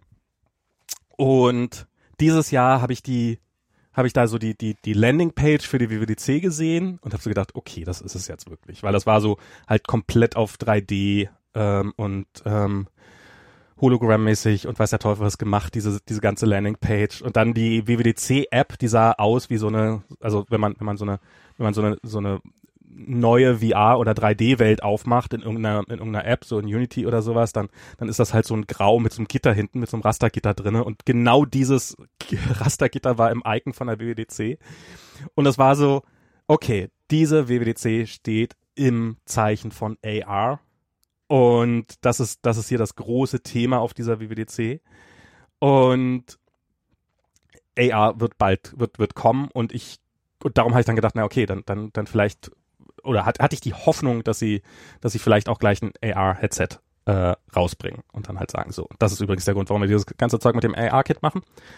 Und ähm, das kam nicht und das, und, und das war und es war so so dieses, dass es halt in den ganzen Ankündigungsmaterialien und sowas war halt AR so super super super super wichtig und dann während der eigentlichen WWDC war es eher so mh, so ein bisschen nur.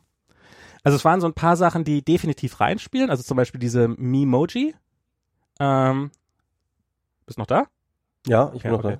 Äh, diese Memoji, dass die halt, ähm, dass die, äh, wo man, wo man sein eigenes Gesicht oder wo man seinen eigenen Avatar bauen kann, das ist halt, das brauchst du in AR, um vernünftige Videotelefonate führen zu können, weil im Augenblick, ähm, du hast halt eine Brille vorm Gesicht und damit äh, kannst du bei dem Videotelefonat bist du nicht mehr sichtbar, aber man will natürlich in AR Videotelefonate haben und da gibt's verschiedene Techniken, das Problem zu lösen. Und Facebook hat da eine Lösung, die haben da diese, diese, auch, dass du halt deinen eigenen Avatar bastelst und jetzt hat Apple halt auch direkt in iMessage äh, so, so ein Avatar eingebaut. Und ich glaube nicht, dass das ein richtiger Zufall ist. Also vielleicht hat's auch gar nichts damit zu tun. Vielleicht hat's auch irgendwie, weil sie Bitmoji gesehen haben. Apple ist ja da auch teilweise, äh, ist ja da auch manch oft ein bisschen, ähm, bisschen, bisschen anders gestrickt. Aber ähm, ich kann mir vor, also mein, mein, mein Gefühl ist, dass Apple knallhart an einer AR-Strategie arbeitet. Und einer der Gründe ist nämlich auch, weil ich habe mal, ähm, ich weiß nicht, ob, ob äh, diese Microsoft HoloLens, hast, hast du die jemals aufgehabt? Das Ding? Nee. Ähm, ich hatte die mal hier so für eine Woche oder sowas. Äh, war ein sehr, sehr spannendes Gerät. Und das ist halt, das ist halt auch so ein Headset, self-contained, also da steckt ein, äh, da steckt im Wesentlichen ein ganzes Surface Book drin oder Surface Tablet, also so mit richtig Intel-Prozessor und allem Pipapo. Ähm, und dann hast du halt, hast du so ein winzig kleines Display, also zu klein, um, um wirklich geil zu sein, aber, aber trotzdem trotzdem groß genug und und äh, und spannend genug, dass man sagt, okay, das das könnte noch was werden, was einem halt so dieses Bild ins Auge projiziert. Und das wird dann halt und du kannst halt du, du bist weiter in deiner Wohnung, du bist weiter in deinem Wohnzimmer und du kannst halt einfach ein Browserfenster an deine Wand hängen.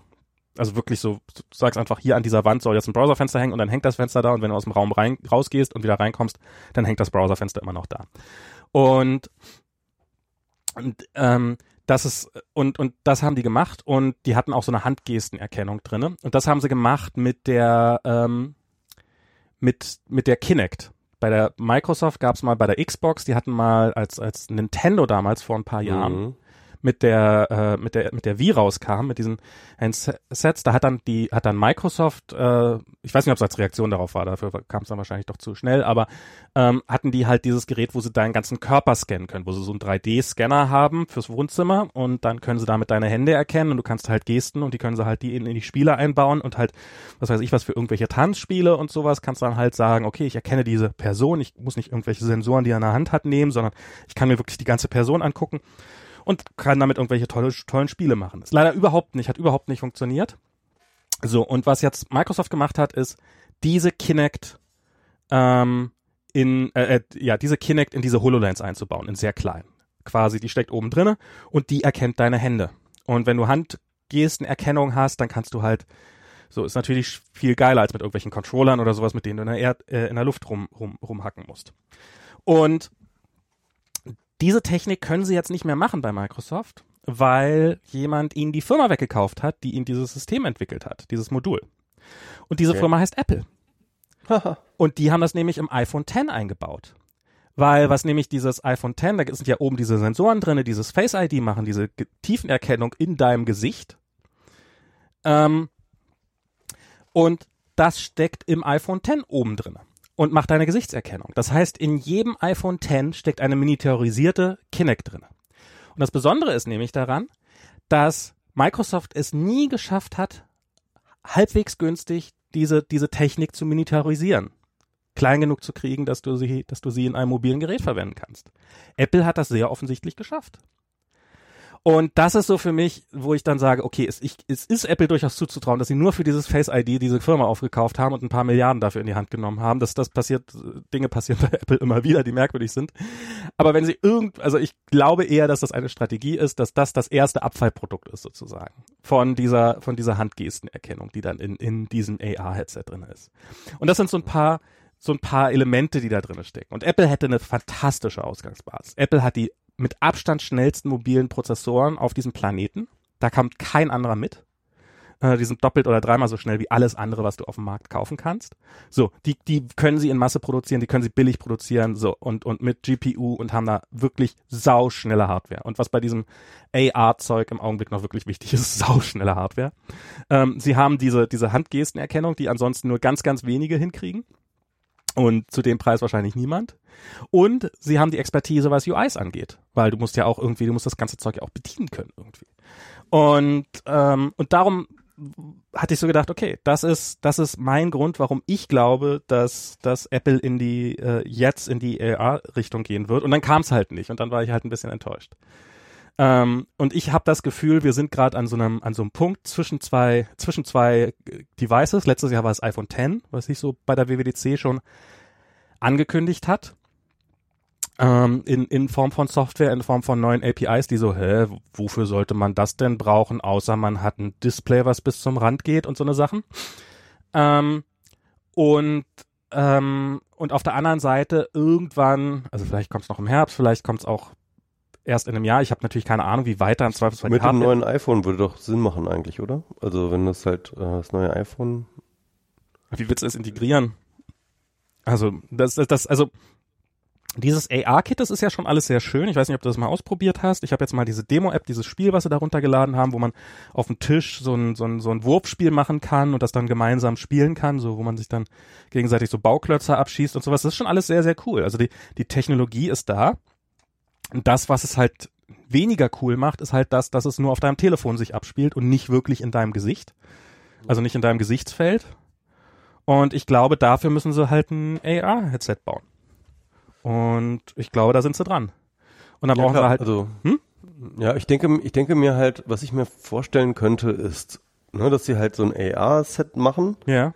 Ähm, aber dass sie das halt irgendwie auch mit deinem Telefon verknüpft basiert machen. Also so, so ein bisschen wie mit der Apple Watch, weißt du, die halt auch sozusagen auch sozusagen so ein Satellitendevice für dein Telefon auch ist, ne? Ja. Ähm, dass sie halt sowas machen, weil dann dann hast du halt sowieso, äh, da hast du halt die deine Prozessorpower und äh, die ganzen Kram hast du halt in deinem Telefon. Und dann kannst du halt ähm, äh, ein, ein leichtes Device sozusagen zum Aufsetzen ähm, ins Gesichtsfeld tun. Mhm. Ähm, weil ich glaube, das ist dann halt auch nochmal so eine Sache. Also sie wollen halt, glaube ich, nicht so ein super klonkiges Ding halt, dass du dir ins Gesicht tust. Aber das glaube ich nicht. Also ich glaube ich, zum einen glaube ich das nicht, weil ähm, also so erstmal, wenn du, du du musst, du brauchst halt irgendeine Verbindung zwischen den beiden Geräten. Das kannst du per Funk machen. Das ist aber Funk ist immer laggy, immer Latenz, immer ein Anfallspunkt für für kann kaputt gehen und sowas. Das will man eigentlich vermeiden, wenn es irgendwo geht. Oder du musst ein Kabel. Und das ist halt eine der der der der besten Sachen an diesen mobilen Headsets ist es, dass du keine Kabel hast. Also du willst, wenn es geht, Kabel vermeiden. Ähm, das zweite ist, dass der, der die Sache, die das, die das so bulky macht, ist halt in allererster Linie der Akku und der Akku brauchst du, um das Display zu betreiben. Den brauchst du natürlich auch, um den Prozessor zu betreiben, aber in allererster Linie brauchst du den, um das Display zu betreiben. Und wenn du da halt irgendwie einen super schnellen Wi-Fi-Chip drinne brauchst, damit das mit deinem iPhone halt in deiner Tasche kommunizieren kann und von da die Bilder runterholt oder sowas, weil der, weil die Prozessorleistung nicht stark genug ist, dann kostet das auch unfassbar viel Energie. Ich würde, ich wäre der festen Überzeugung, dass das ein, also ich, ich ich gehe fest davon aus, dass Apple quasi ein Standalone-Gerät hat, quasi. Es wird mich, also ein technisch Standalone-Gerät. Es wird mich nicht überraschen, wenn sie, äh, wenn du ein iPhone brauchst oder irgendein Apple-Gerät für Setup oder sowas. Ähm, kann ich mir sehr gut vorstellen. Äh, wer, wer bei, ich, ich glaube, dass es eher so wie so ein Apple TV sein wird, als wie eine Apple Watch. Also ein Apple TV kannst du, kannst du theoretisch auch sehr gut ohne, ohne iPhone be bedienen und ohne iPad und ohne andere Apple-Geräte. Das funktioniert alles gut aber es macht nur begrenzt Sinn. Und ich glaube, ähm, bei so einem AR-Headset wäre das ähnlich.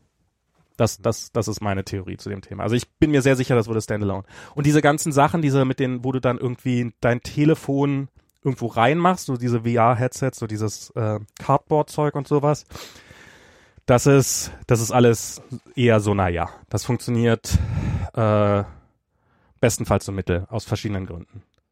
Ja. Ähm, also ich, ich glaube, das wird ein, ähm, das wird ein Standalone-Headset werden. Ach so, und das nächste, was wir natürlich machen, ist halt, dass Apple jetzt irgendwie angefangen hat damit, so mit HTC Vive und externen Grafikkartenunterstützung. Das ist vielleicht auch einfach, das ist natürlich auch die Zeit dafür, ähm, dass, dass Apple mal langsam ein bisschen Grafikpower nachlegt. Ähm, aber die, die haben halt, also so würde auch in ihre, in ihre Strategie passen, dass sie glauben, dass VR und AR deutlich wichtiger wird. Und auf, irgendwo muss man diese Sachen ja auch drauf entwickeln können. Also ich bin. Also ich sehe schon auf jeden Fall, ähm, hättest du diese WWDC ausgerichtet, dann wäre sie auf jeden Fall spannender gewesen. ja. ich fand ja, ich fand ja dieses, dieses, äh, was am Ende da angekündigt haben, dieses, ähm, dieses, die, diese iOS-Apps auf dem, auf dem Mac zu machen. Da, da ist mir echt die Kinnlade runtergefallen. Also es ist ja über Marzipan reden wir ja schon eine ganze Weile. Ähm, und und äh, das war also für, für alle, die es nicht gesehen haben, es ist halt, also es gibt seit Ewigkeiten oder seit ne, Ewigkeiten noch nicht, seit einem halben Jahr ungefähr gibt es Gerüchte, dass Apple etwas entwickelt, was sich Marzipan nennt. Und Marzipan ist ähm, die Ver Vereinigung von, vom, von, macOS, von, von macOS und iOS UI. Also dass du Apps bauen kannst, die auf dem iPhone laufen und auf dem Mac laufen. Und ähm, weil im Augenblick halt jeder baut iOS-Apps und das macht ja auch Sinn und das ist eine schöne Sache und das funktioniert gut, aber die Leute entwickeln halt keine Mac-Apps mehr, weil es halt aufwendig ist und viel Arbeit ist und ähm, zumindest und, und zumindest der Glaube da ist, dass das halt, dass es nicht so genutzt wird und dass das da nicht das Geld ist. Äh, das ist, das ist halt auch einfach die, die, die, die, ähm, ich sag mal so, die, äh, wie heißt das? ähm, die Device Base ist halt einfach viel, viel kleiner. Ja, ne? ja. Also wenn du mal so Macs gegen iPhones, also ich glaube, das sind Faktor 10 oder sowas. Ne? Also ich habe zehnmal mehr Info. Viele so Entwickler aus dem Bereich, die inzwischen sagen, nee, geh lieber auf Mac, wenn du entwickeln willst, weil ähm, es ist halt einfach nicht dieser brutale Markt und das ist halt, und deine Chancen, Geld zu verdienen, sind deutlich höher auf dem Mac. Keine Ahnung, ob das stimmt. Ähm, Aber auf jeden Fall die Konzentration und äh, also die der Markt ist definitiv auf iOS, ohne Frage. Und ähm, und jetzt ist es, jetzt sind im Laufe der, Jahrzeh der Jahre sind viele, viele Versuche unternommen worden, Desktop und Mobile zu vereinigen. Ähm, was weiß, also ein Windows 8 war ja damals so ein ganz berühmter Fall, wo sie halt so Apps hatten, die sowohl auf dem Telefon funktionieren sollten, als auch auf dem Tablet, als auch auf dem Desktop und sowas mit einer UI und hatten so ein probiert, so ein UI-Paradigma hinzukriegen, was das transportiert von einer Plattform auf den anderen. Im, ähm, im Webbereich ist das, äh, da funktioniert es tendenziell wahrscheinlich sogar am besten. Ähm, so dieses, dass du, dass du halt eine Webseite, die sich, die super aussieht auf dem Telefon und immer noch ganz gut aussieht auf dem Desktop oder sowas. Was weiß ich, was Spiegel Online, Tagesschau. Andersrum, oder, ja. so. hm? Oder andersrum. oder andersrum. Ähm, da ist es relativ weit verbreitet, äh, so dieses, diese flexiblen Layouts. Und so gibt es einige von diesen Ansätzen und meine Hoffnung für dieses Marzipan, als ich das gehört habe, war, okay, jetzt, jetzt nimmt sich Apple mal dieser Sache an und hat hoffentlich dann irgendwie und und, und dann muss man halt sagen, so UI-Kit, also dieses, dieses Apple-Entwickler-Tool, mit dem man iPhone-Apps baut oder beziehungsweise mit dem man iPhone-UIs baut. Also wenn man irgendwie Dateien oder sowas macht, dann hat man nicht mehr mit UI-Kit zu tun. Aber für alles, was man auf dem Display sieht, jetzt mal ein bisschen verallgemeinert gesprochen, wird UI-Kit hergenommen in irgendeiner Form und das ist halt das, womit man die UI malt. Und UI-Kit ist ein Stück großartige Technologie. Es hat uns Animationen gebracht, wie wir sie vorher nicht kannten. Es hat die Softwareentwicklung damals also das, das war ja damals, am, am, als das iPhone SDK rauskam, das war nicht, das war kein gutes SDK, also äh, wie man es aufs Gerät gekriegt hatte, so das ist eine ganz andere Frage, aber so die eigentliche Softwarebasis war war sehr sehr gut und die war nicht sehr sehr gut. Oh, für ein Mobiltelefon ist das aber sehr sehr gut, sondern sie war sehr sehr gut für alles. Es war besser als alles, was man vorher gesehen hat, besser als der Mac, besser als Windows sowieso und all diese und und Linux und so brauchen wir gar nicht drüber reden. Und aber das ist zehn Jahre her und inzwischen ist äh, UIKit ganz schön in die Jahre gekommen. Und es gibt neue Ansätze, wie man, wie man, wie man UIs programmiert. Es gibt dieses Reactive Programming, was halt zum Beispiel mit React Native und React auf dem, das wird jetzt von Facebook vorangetrieben. Äh, Google hat da sein eigenes Ding, das heißt Flutter. Ähm, das ist auch sowas, wo man so ein bisschen mehr Reactive programmiert. Und und ähm, so, das ist ein neuer, neuer Programmierparadigma, der ähm, für, für UIs, der ähm, der damals, als er kam, so, so, was machen die, was machen die für eine Scheiße, aber der, der halt sich einfach durchgesetzt hat, weil er sehr, sehr gut ist und weil er sehr, sehr einfach ist und weil er sehr schnell zu Ergebnissen führt. Und, und ich hatte jetzt gedacht, okay, Apple entwickelt jetzt was, die nehmen auf UI-Kit-Basis und auf App-Kit-Basis, bauen die jetzt was Neues, was, ähm, was sich da oben draufsetzt und vielleicht übernehmen, hoffentlich nehmen sie gleich ein paar moderne, äh, ein paar dieser modernen Ansätze mit, weil halt so dieses für UI-Kit zu entwickeln wird doch langsam mühsam. Und, ähm, und äh, ja, das ist, und dass das wahrscheinlich nicht passieren wird, das habe ich schon. Und das, das dann auch nochmal verstärkt worden von John Gruber, der hat nämlich auch sowas in der Richtung geschrieben, so von wegen, ja, was ich ja gehört habe, wenn überhaupt, dann ist das ja eher so und sowas. Ähm, und das war tatsächlich relativ stark in diese Richtung, die ich da gehofft hatte. Ähm, und äh, das ist dann, ja, und dann kommt jetzt diese WWDC und das, dass es Marzipan gibt, das, das, äh, das wusste ich schon vorher und äh, oder oder ja und das war schon vorher kein kein Geheimnis mehr, kein wirkliches und sowas und aber alle die haben so nee, nicht diese WWDC, wenn überhaupt der nächste, also dieses Jahr nicht und und dann haben sie es jetzt doch angekündigt, aber halt noch nicht zum Benutzen. Ist halt bisher nur für Apple. Ist halt nicht für euch gedacht. Und ähm, also nur für die eigenen Apps. Nur für die eigenen Apps. Die, die, das ist halt die nächste macOS Mo, Mo, Mojave, Mojave, ich weiß nicht, wie diese Wüste heißt, wird halt shippen mit der News-App, mit der, was war es noch, Aktien-App, Wetter-App und so ein Zeug. Das wird halt alles endlich mal auf macOS kommen.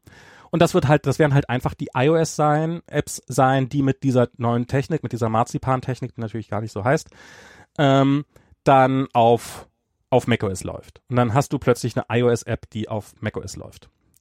Und, und das haben sie halt, ähm, das haben sie halt angekündigt, weil das den Leuten natürlich als allererstes aufgefallen wäre. Moment mal, hier ist eine App, die sieht aus wie eine iOS-App. Ähm, Und dann hätten sie halt reingeguckt, die entsprechenden Leute, und hätten gesehen, Moment mal, hier ist ja der ganze UI-Kit-Code. Wieso ist hier der ganze UI-Kit-Code drin? Wieso ist das eine neue Architektur? Und ich glaube, das ist der Grund, warum sie es angekündigt haben. Und, mhm. aber im Augenblick ist das Ganze leider noch sehr, sehr, sehr, sehr, sehr, sehr weit entfernt davon, äh, von dem, was ich mir da erträumt hatte, sondern im Augenblick ist das im Wesentlichen und ich habe mir inzwischen habe ich mal gehört, dass es tatsächlich so auch angefangen haben soll. Es sind nämlich auch zwei Prozesse. Es gibt ja, wenn man wenn man für iOS entwickelt, dann muss man ja nicht immer auf dem Telefon entwickeln, sondern man kann ja auch im sogenannten Simulator auf dem Desktop entwickeln. Und und ähm, und dann wird halt wird halt werden halt die Apps auf dem Desktop als, als Intel-Apps sozusagen, als Intel-Prozessor-Apps auf dem Mac ausgeführt in einer simulierten Umgebung. Und von der Architektur her scheint, ähm, scheint dieses, dieses neue Toolkit da genau das zu sein. Jemand hat das bezeichnet als iOS Simulator mit einem resizable Window, also dass du, dass du die Fenstergröße verändern kannst. Und, ähm, und in irgendeinem Interview hat irgendein hoher Apple-Ranking-Mitarbeiter gesagt, dass sie daran seit zwei Jahren arbeiten würden und wo man sich dann fragt, was habt ihr in diesen zwei Jahren eigentlich gemacht? Ihr müsstet doch nur den UI-Kit-Code nehmen. Also das ist natürlich Arbeit, also dass das eine Weile dauert, ist mir schon klar, aber zwei Jahre.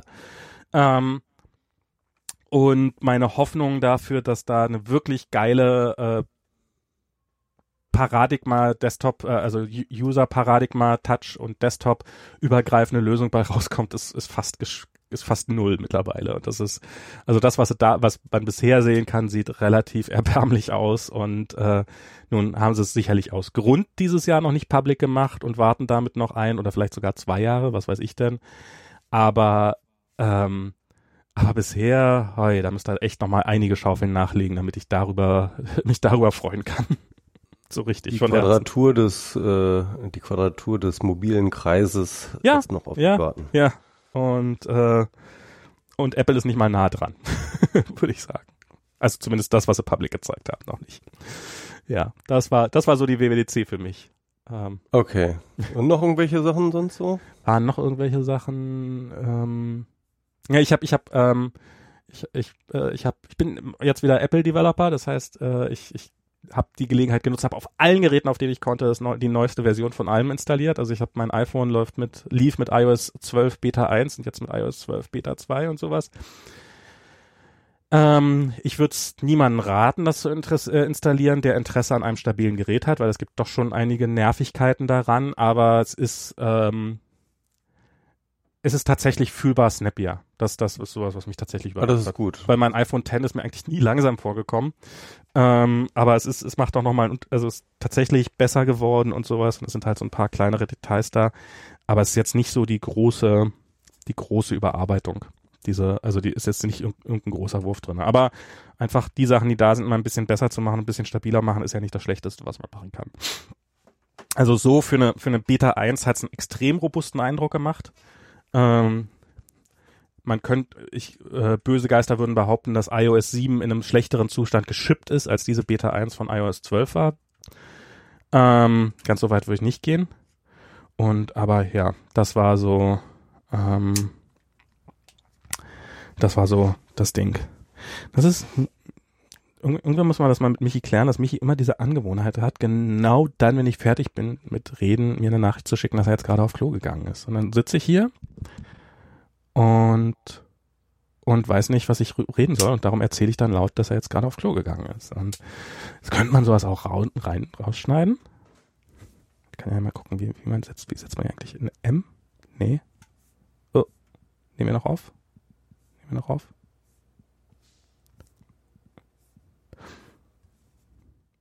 Ja, wir nehmen noch auf, Gott sei Dank.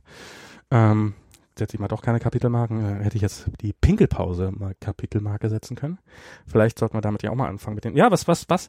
Das wäre doch mal eine spannende Frage. Ich, ich, ich, ich, ähm, über das Podcasten. Also ich, ich mag diesen Podcast sehr, sehr gerne nach wie vor. Ich äh, höre mir den nicht an. Ich, ich mache den nicht wegen euch, den Hörern, sondern aus sehr egoistischen Motiven, nämlich um mit Michi zu reden und auch um die Ergebnisse meiner inneren Stimme so ein bisschen ähm, zu manifestieren, sage ich jetzt mal. Und ähm, mir macht dieser Podcast sehr, sehr großen Spaß.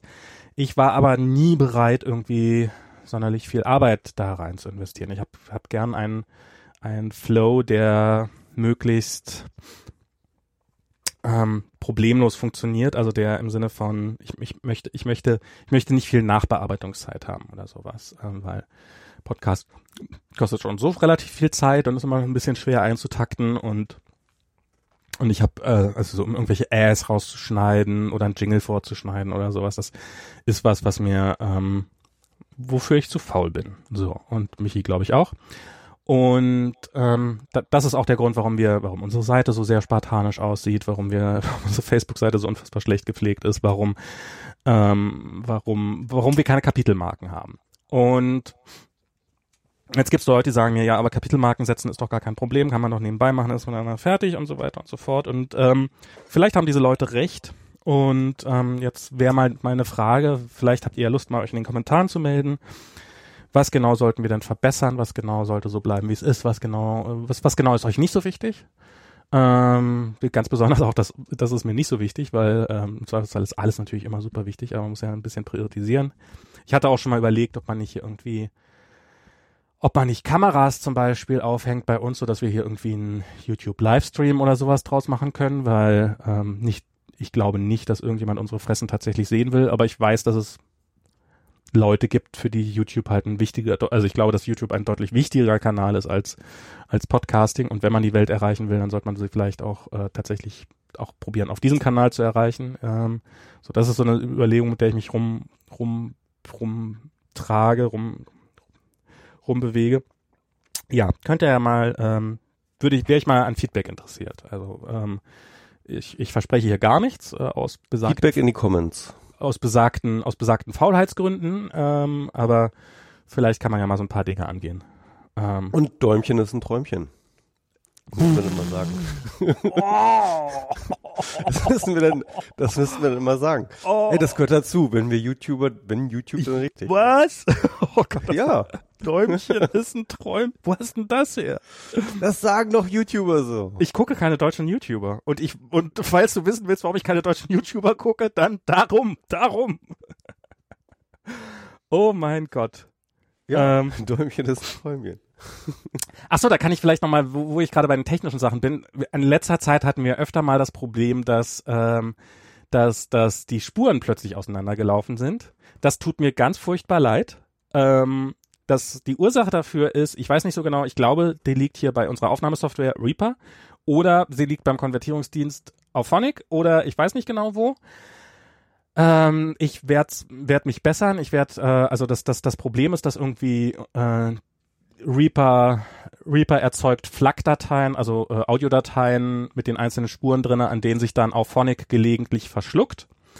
Ähm, und, und dann halt einfach ein paar Sekunden offensichtlich rausschmeißt und dann sind die Spuren auseinandergelaufen. Ich werde ähm, das jetzt so machen, dass ich jetzt, ich wollte halt immer gerne mit FLAC-Dateien hochladen, weil das die Qualität ein bisschen erhöht. Das werde ich halt nicht mehr machen. Ich werde da irgendwelche OGA-Dateien oder Opus-Dateien oder irgendwie sowas hochladen. Ähm, ich glaube nicht, dass die Qualität im Endeffekt jemand hört und äh, Spuren vernünftig zu haben, ist definitiv wichtiger als dieses Minimum an Qualitätsunterschied. Ähm, ich ich wollte nur sagen, es ist auch wieder so eine, es ist halt sowas, was mit meinem mit meinem Faulheitsansatz äh, äh, kollidiert, aber ich glaube, ich habe jetzt einen Workflow gefunden, der das Ganze dann doch ein bisschen, äh, der der diesen Prozess wieder sicherer macht. Und wahrscheinlich werde ich über kurz oder lang ähm, komplett von Auphonic wegging, weil es doch relativ teuer ist und ähm, der Mehrwert ähm, nur begrenzter ist, wenn man hier so mit äh, Ultraschall sein Setup gemacht hat. Das einzige, was was was auf wir haben ja auch einen relativ, äh, sag ich mal, störungsfreien äh, Aufnahmen. Ja, also genau. Ich glaube, das macht total Sinn, wenn du halt irgendwie Rauschen und Kram irgendwie drin hast und keine Ahnung im Café aufnimmst oder so ein Scheiß. Aber wir haben ja relativ gutes genau. äh, Ausgangsmaterial, wenn man das so raushauen ist eigentlich. Und wenn es kaputt ist, dann ist es gleich so kaputt, dass die, dass, dass man halt deine Stimme nicht hört, weil die Verbindung zusammengebrochen ist oder sowas. Und dann kann auch ein Auphonic nicht retten. Was Auphonic uns im Augenblick bietet, Auphonic ähm, ist super in Metadaten. Also die machen halt aus dieser einen FLAC-Datei, machen die halt einen OGA-File, einen MP3 und einen MPEG 4. Ähm, dieser Luxus würde wahrscheinlich wegfallen, wenn ihr, wenn wir von Auphonic weggehen. Also wir würden dann ähm, wahrscheinlich nur noch MP3 anbieten. Ähm, das heißt, die Dateien würden wahrscheinlich minimal größer werden, aber ich glaube, die allermeisten von euch würden es nicht merken. Oga habe ich damals sowieso nur wegen genau einer Person eingeführt und ähm, die damals gesagt hat, ist ja alles Open Source und sowas, aber das Problem gilt inzwischen nicht mehr, weil MP3 inzwischen auch äh, die, die Patente ausgelaufen sind. Also ähm, auch für die äh, freie Software Foundation Leute sollte es hoffentlich kein Problem sein. Äh, falls, falls es für euch doch noch ein Problem ist, dann sagt bitte in den Kommentaren und wahrscheinlich werde ich eure Kommentare ignorieren, falls sie nicht total gewichtig sind. Ähm, ich glaube, MP3 kann man da doch hinnehmen und MPEG 4 ist jetzt die Vorteile. Und früher war halt mal, MPEG 4 hat Kapitelmarken, die wir eh nicht nutzen und die MP3 inzwischen auch kann. Also so, ähm, also wahrscheinlich wird alles MP3 werden. Und was Auphonic noch kann, das ist etwas, womit, was wir nie genutzt haben, was aber Metadaten erzeugen. Äh, Auphonic kann so ein kleines Bildchen dazu malen, wo man immer sieht, wer gerade spricht, also wo dann die Spuren unterschiedliche Farben haben. Auphonic kann automatisch an, äh, an Spracherkennungsdienste sich ranhängen, was dazu führt, dass wir von jeder Sendung auf unserem Server automatisch ein Transkript liegen haben, wo man im Zweifelsfall auch mal suchen kann oder sowas. Natürlich ist das nicht wie ein gelesener Text oder sowas, weil die Spracherkennung ist nicht gut genug dafür, dass das wirklich, wirklich geil ist. Ähm, aber so um mal eine Stelle wiederzufinden oder sowas, kann ich mir das auch sehr, sehr sinnvoll vorstellen. Und das sind dann alles so Sachen, die dann plötzlich weg wären. Wie gesagt, habe ich bisher alles eh nicht genutzt oder haben wir alles eh nicht genutzt. Aber ich fand diese, diese, diese Möglichkeit, diese Option darauf zu haben, fand ich doch immer sehr, sehr geil. Äh, die Idee äh, davon, wie, wie das, wie, wie die Future irgendwann mal sein könnte. Ja, ähm, also insofern ähm, das, das ist Stand der Dinge. Ich weiß von diesen Spurenproblemen. Es tut mir furchtbar leid, wenn ihr bisher gehört habt, dann gibt's diese wahrscheinlich in dieser Folge nicht. Und äh, ich probiere es, ich glaube, ich habe einen Flow hingekriegt, der, der das Problem jetzt ein für alle Mal beseitigen kann. Dass das die Sache war, nämlich, dass es, es trat ein paar Mal auf, dann hat es ewig lange gedauert, bis ich rausgekriegt habe, woran es denn liegt. Ähm, es ist auch ein Problem, was sehr, sehr schwer nur rauszufinden ist, weil es ist, wenn man einfach mal reinhört an einer Stelle oder sowas für 30 Sekunden, ist es oft nicht nur schwer, nur ganz schwer erkennbar, ob die jetzt auseinandergelaufen sind, die Spuren oder nicht. Ähm, Wenn wir übereinander reden, dann weil wir manchmal das, ne? halt auch so ein bisschen übereinander reden, genau. Ähm, das hat's dann schwer gemacht und dann war es zwischendurch mal wieder weg, das Problem. Dann dachte ich, na okay, dann gab's irgendeine Reaper-Version und die hat das gemacht und dann haben sie die gefixt und jetzt ist die wieder da und jetzt ist das Problem plötzlich wieder aufgetaucht, zwei Folgen hintereinander oder sowas. Und das ist sehr, sehr nervig und es tut mir alles leid, aber ja. Ähm, und ähm, ja, und, und wahrscheinlich war das Problem nie weg, sondern es ist halt einfach nur ein paar Folgen zwischendurch mal nicht aufgetreten. Weil es halt sich auch nicht hundertprozentig manifestiert und sowas. Ach so, und dann das nächste Problem war, dass, dass, dass ich es halt, ähm, jetzt kann ich es halt sehen, wenn ich eine FLAC-Datei probiere, irgendwie per MPEG. Äh, also es hat auch lange gedauert, bis ich irgendwie eine Möglichkeit hatte, rauszufinden, ob das Problem existiert, ohne durch diesen ganzen, die Datei hoch, die Dateien hochladen, durch Auphonic durchschicken, äh, runterladen, reinhören, Flow hinzukriegen. Jetzt habe ich ein was, womit, wenn man mit FFmpeg konvertiert, wo man dann sofort die, die, die Warnings sieht und wo man dann auch die Hinweise drauf sieht. Ähm, das ist, ähm, also jetzt, jetzt weiß ich, ich, es hat, das hat schon allein sehr, sehr lange gedauert, das Problem zu identifizieren, war sehr, sehr nervig. Äh, womit man halt als Podcaster leider auch so seine Zeit verbringen muss. Das ist halt alles, es ist deutlich, deutlich, deutlich besser, als es noch vor ein paar Jahren war, aber ähm, so ganz, ganz primitiv ist es halt auch nicht. Ja. Genau. Gut, dass wir den Qualitätsdiskurs äh, mal gemacht haben. Ich wollte auch noch mit einem anderen Thema anfangen. Ja. Ähm, was, was eher persönlich ist. Das, ist. das ist irgendwie auch so witzig. Wir haben in jedem, in jeder Folge äh, haben wir irgendwelche Qualitätsissues, die wir besprechen müssen von der letzten Folge. jedes Mal müssen wir uns entschuldigen für irgendwas, was wir letztes Mal verbrochen haben. Genau. Aber es ist auch jedes Mal was anderes. Das heißt mit einem Wort, es gibt Fortschritt. Oder wir fehlen jedes Mal auf eine neue Art. Wie, äh, auf welcher, auf welcher, sag ich mal, Perfektionismus-Skala äh, äh, von der Tim Pritloffschen äh, Perfektionismus-Skala Ach komm, so, so, so viele Podcasts, wie wir mit Tim irgendwie Probleme hatten, gerade so mit Double- oder Triple-Ender-Sachen und sowas, also so mit diesen über, über den Kontinent hinweg. Ich weiß noch, wir haben irgendwann mal eine Folge gemacht, da war, war Tim in Kanada und das, das, der einzige Unterschied ist, dass ich halt ich, ich konvertiere die Datei, schmeiße raus und höre nicht nochmal rein. Und Tim ist da halt deutlich besser als ich und deutlich perfektionistischer. Der macht sich halt die Mühe und hört dann nochmal rein, stellt dann fest, scheiße, hier laufen die Spuren auseinander. Aber ich glaube, in dem Fall war es auch mal ganz klar so, dass, ähm, dass, dass wir, dass er, ähm, dass da die Folge schon draußen war und dann den Leuten das halt aufgefallen ist. Und da war die Gemeinheit, bei uns ist ja wenigstens das Auseinanderlaufen, ist ja wenigstens relativ konstant sozusagen. Da war das so, dass das im Lau also dass das erstens schon im Ausgangsmaterial drinne war und zweitens, dass es halt im Laufe der Zeit mal so, mal so auseinandergelaufen ist. Weißt du, also es ging, lief auseinander die Spuren, dann liefen sie wieder zusammen, dann liefen sie wieder auseinander. Also da hat Tim damals echt gekotzt. Aber wir hatten auch so viele technische Probleme, so bei Mobile Max und so. Das hat einfach, ich glaube, er ist inzwischen einfach sehr, sehr gut geworden, aber von Anfang an lief das auch nicht so. Aber ja, Tim ist, ist da, ist da eine ganz andere Liga als wir hier. Ja. Ähm, wobei, von dem, was wir, was ich am Anfang mal geplant habe, nämlich äh, wir, wir stecken einfach ein äh, Mikrofon Adapter ins, in, in, den, in den Mikrofoneingang vom MacBook und dann haben wir eine Links- und eine Rechtsspur und jeder setzt sich irgendwie so ein, so ein billiges dreieinhalb Millimeter Headset auf. Davon sind wir dann doch relativ schnell. Aber schon ein bisschen weiter von den Pferden, Ja, also äh, so schlecht ist unser ganzes Zeug dann doch nicht. Ähm, und ich, ja, und ich würde ja auch gerne immer mal wieder ein paar neue Sachen ausprobieren. Es gibt da so auch so gerade Remote-Lösungen und sowas. Ich finde das ja so geil, wenn man das einfach auf dem iPhone laufen lassen könnte und ähm, sich irgendwo in den Garten setzt und sich einfach unterhalten kann und gar keinen Rechner zum Aufnehmen braucht, sondern es dann direkt irgendwo auf einem Server in der Cloud ist und ähm, die lokalen Aufnahmen dann nachher hochgeladen werden und weiß der Teufel, was so, dass sowas alles automatisch passiert. Das wäre, das wäre mal was. Würde ich auch Geld für ausgeben. Aber ähm, da kommen wir zum nächsten Thema, so dieses Remote, das werden wir ja vielleicht gar nicht mehr so dringend machen müssen, weil ähm, wir werden Ende des Jahres wieder nach Deutschland zurückgehen. Ähm, jetzt doch. Juhu. Ähm, ja, naja, ich weiß nicht. ja. äh, ein großer Verlust für Kalifornien, ein großer Gewinn für Berlin. Ja, ja. Ende November, das ist auch wirklich so richtig in your face Zeit.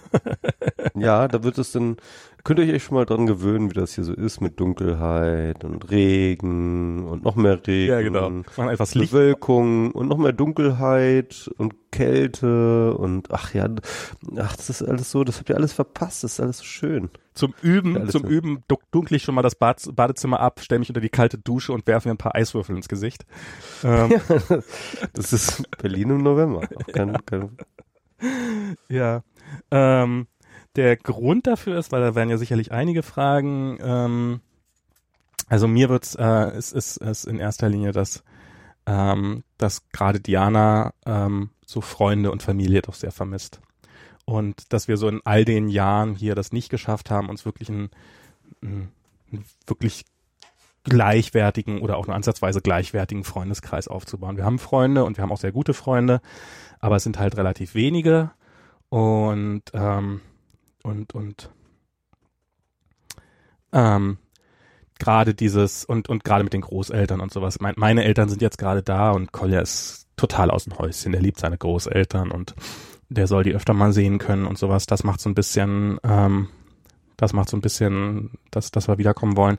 Ein anderes Problem ist sicherlich auch so, ähm, also es gibt darüber hinaus noch andere Probleme. Also ich finde ähm, so die, die, so, äh, so sehr ich Kalifornien liebe und ähm, ich hätte niemals gedacht, dass ich zu einem Stück Erde sagen könnte, ich liebe es, aber ich, ich finde diese, diese Landschaft hier wirklich sehr schön und ich mag auch die Menschen sehr.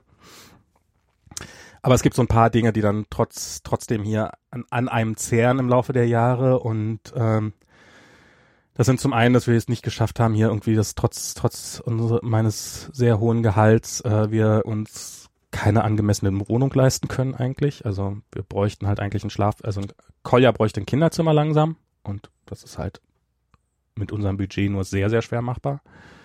Ähm, und und was ich halt diese, diese, diese, diese krassen Unterschiede im Reichtum, finde ich, finde ich, ähm, so die Zahl der Obdachlosen, die man so sieht und sowas, das ist sowas, was halt doch, was, ähm, was mir mehr, was sich nicht ignorieren lässt oder was mir, was, was, was ich nicht ignorieren kann und was nicht, was ich nicht ignorieren will und wo ich, ähm, wo es, wo es mir schwerfällt, mich in einer Gesellschaft wirklich äh, wirklich wohlzufühlen, ähm, die mit, mit einigen ihrer Mitglieder so umgeht. Und äh, ich habe immer gesagt, mein ganzes Leben lang, ich möchte gerne hohe Steuern zahlen. Und ähm, aber wie ernst mir dieser Satz ist, das ist mir erst hier in Kalifornien bewusst geworden. Wobei hier in Kalifornien auch die Steuern gar nicht so niedrig sind. Ich habe keine Ahnung, wie die es schaffen, ähm, trotz so hoher Steuern ähm, ihre Infrastruktur so scheiße zu halten. Aber ja, das ist ein anderes Problem. Ähm, mhm. Ja, und darum werden wir zurückkommen. Und darum suche ich einen Job. also wenn ihr irgendwie was Cooles Leute, hört, habt ihr das gehört? Max sucht einen Job. Natürlich suche ich mit ein bisschen Anspruch. Ähm, also ich probiere jetzt erstmal, ich habe jetzt schon angefangen, so ein bisschen zu suchen. Bisher sind die Erfahrungen in Berlin ähm, leider eher ernüchternd. Ähm, nicht nur was die Gehaltsvorstellung, also klar, dass, dass ich hier keine Silicon Valley Gehalter in Berlin aufrufen kann, das ist mir absolut klar. Aber ähm, ich habe so einige Gespräche gehabt, wo mir dann irgendwie ein Gehalt angeboten ist, was quasi das gleiche ist wie das, was ich vor vier Jahren hatte.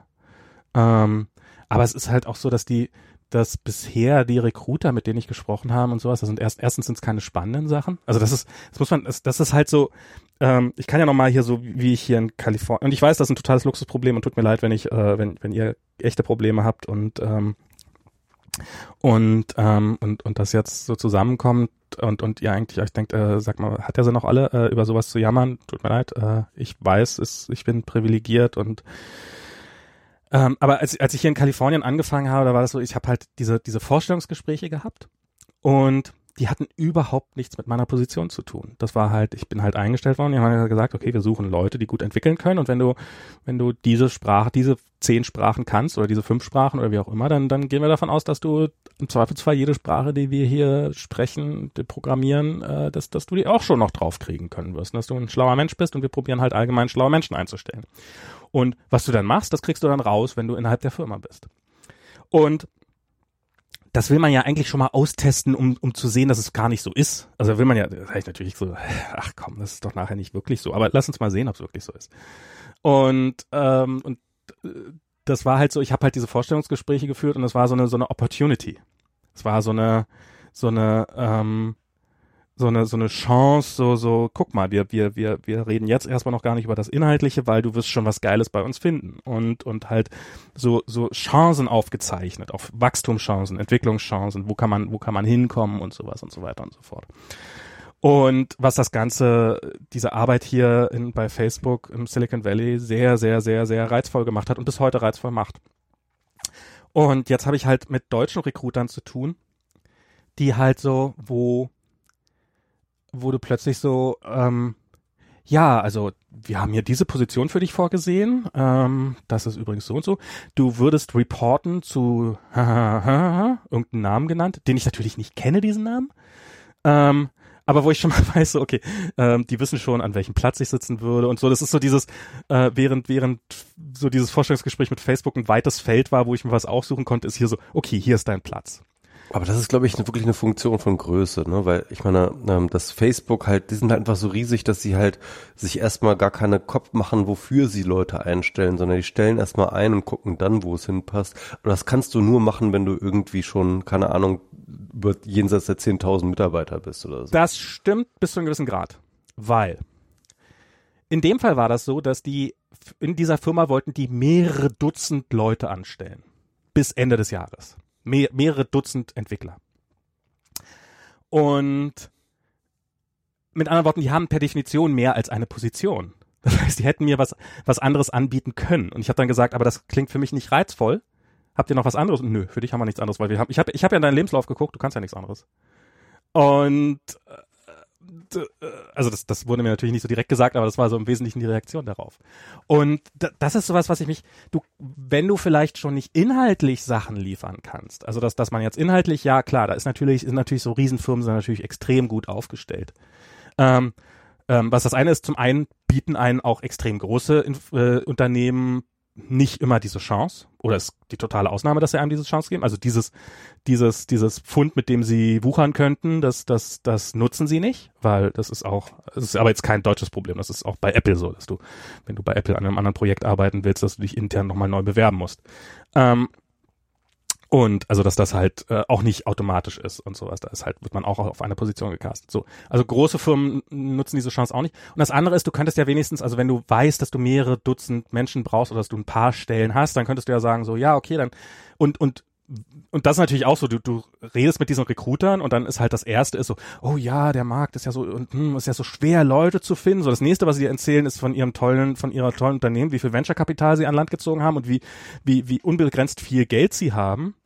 Und Und wenn man sagt, na okay, wenn der Ma und, und dann kommt es halt, dann, dann redest du eine Weile mit denen und dann ist er, ja, wir haben genau eine Position und wir sind extrem unflexibel. Also ähm, beim Gehalt könnte man vielleicht noch ein bisschen reden. Urlaub, okay, der ist relativ okay für, gerade für amerikanische Verhältnisse natürlich von vornherein relativ okay. Aber wenn man jetzt sowas sagt wie, ich möchte aber nur vier Tage die Woche arbeiten, das, das, das geht einfach nicht. Das geht hier nicht. Das geht hier eher noch weniger als in Deutschland. Aber das geht auch in Deutschland nicht, wo man sich so, naja, wenn ihr sonst schon nicht so viel, wenn ihr vom Gehalt her nicht mithalten könnt und wenn ihr von den Aufgaben nicht mithalten könnt und wenn ihr von den sonstigen Perks nicht mithalten könnt, dann gebt euch doch wenigstens an den Sachen, wo ihr mithalten könnt, wo es relativ einfach ist, gebt euch doch wenigstens da ein bisschen Mühe. Aber ich habe halt das Gefühl, dass dass, dass halt, dass alle jammern, dass sie keine Leute finden und dann halt eine Stellenausschreibung haben, die, die, äh, die, die aber wenn die Person nicht exakt dieser Stellenausschreibung wird, dann, dann, dann wird sie halt nicht genommen. Dann wird halt lieber, wird diese Stelle, ich vermute dann unbesetzt gelassen, als halt jemanden, der eventuell nicht hundertprozentig reinpasst, das zu machen. Und mein, mein Problem gerade ist ganz massiv und ich hätte nie gedacht, dass ich da jemals reinkomme, aber ich bin überqualifiziert. Ich krieg, ich krieg Ablehnung, weil ja, nee, da hätten wir lieber jemand, der also äh, von Leuten, die behaupten, dass sie Senior-Position besetzen wollen, die dann plötzlich, wo ich dann überqualifiziert bin, oder halt von Leuten, die von vornherein sagen, nee, im Augenblick kann man nur eine Junior-Position zu besetzen.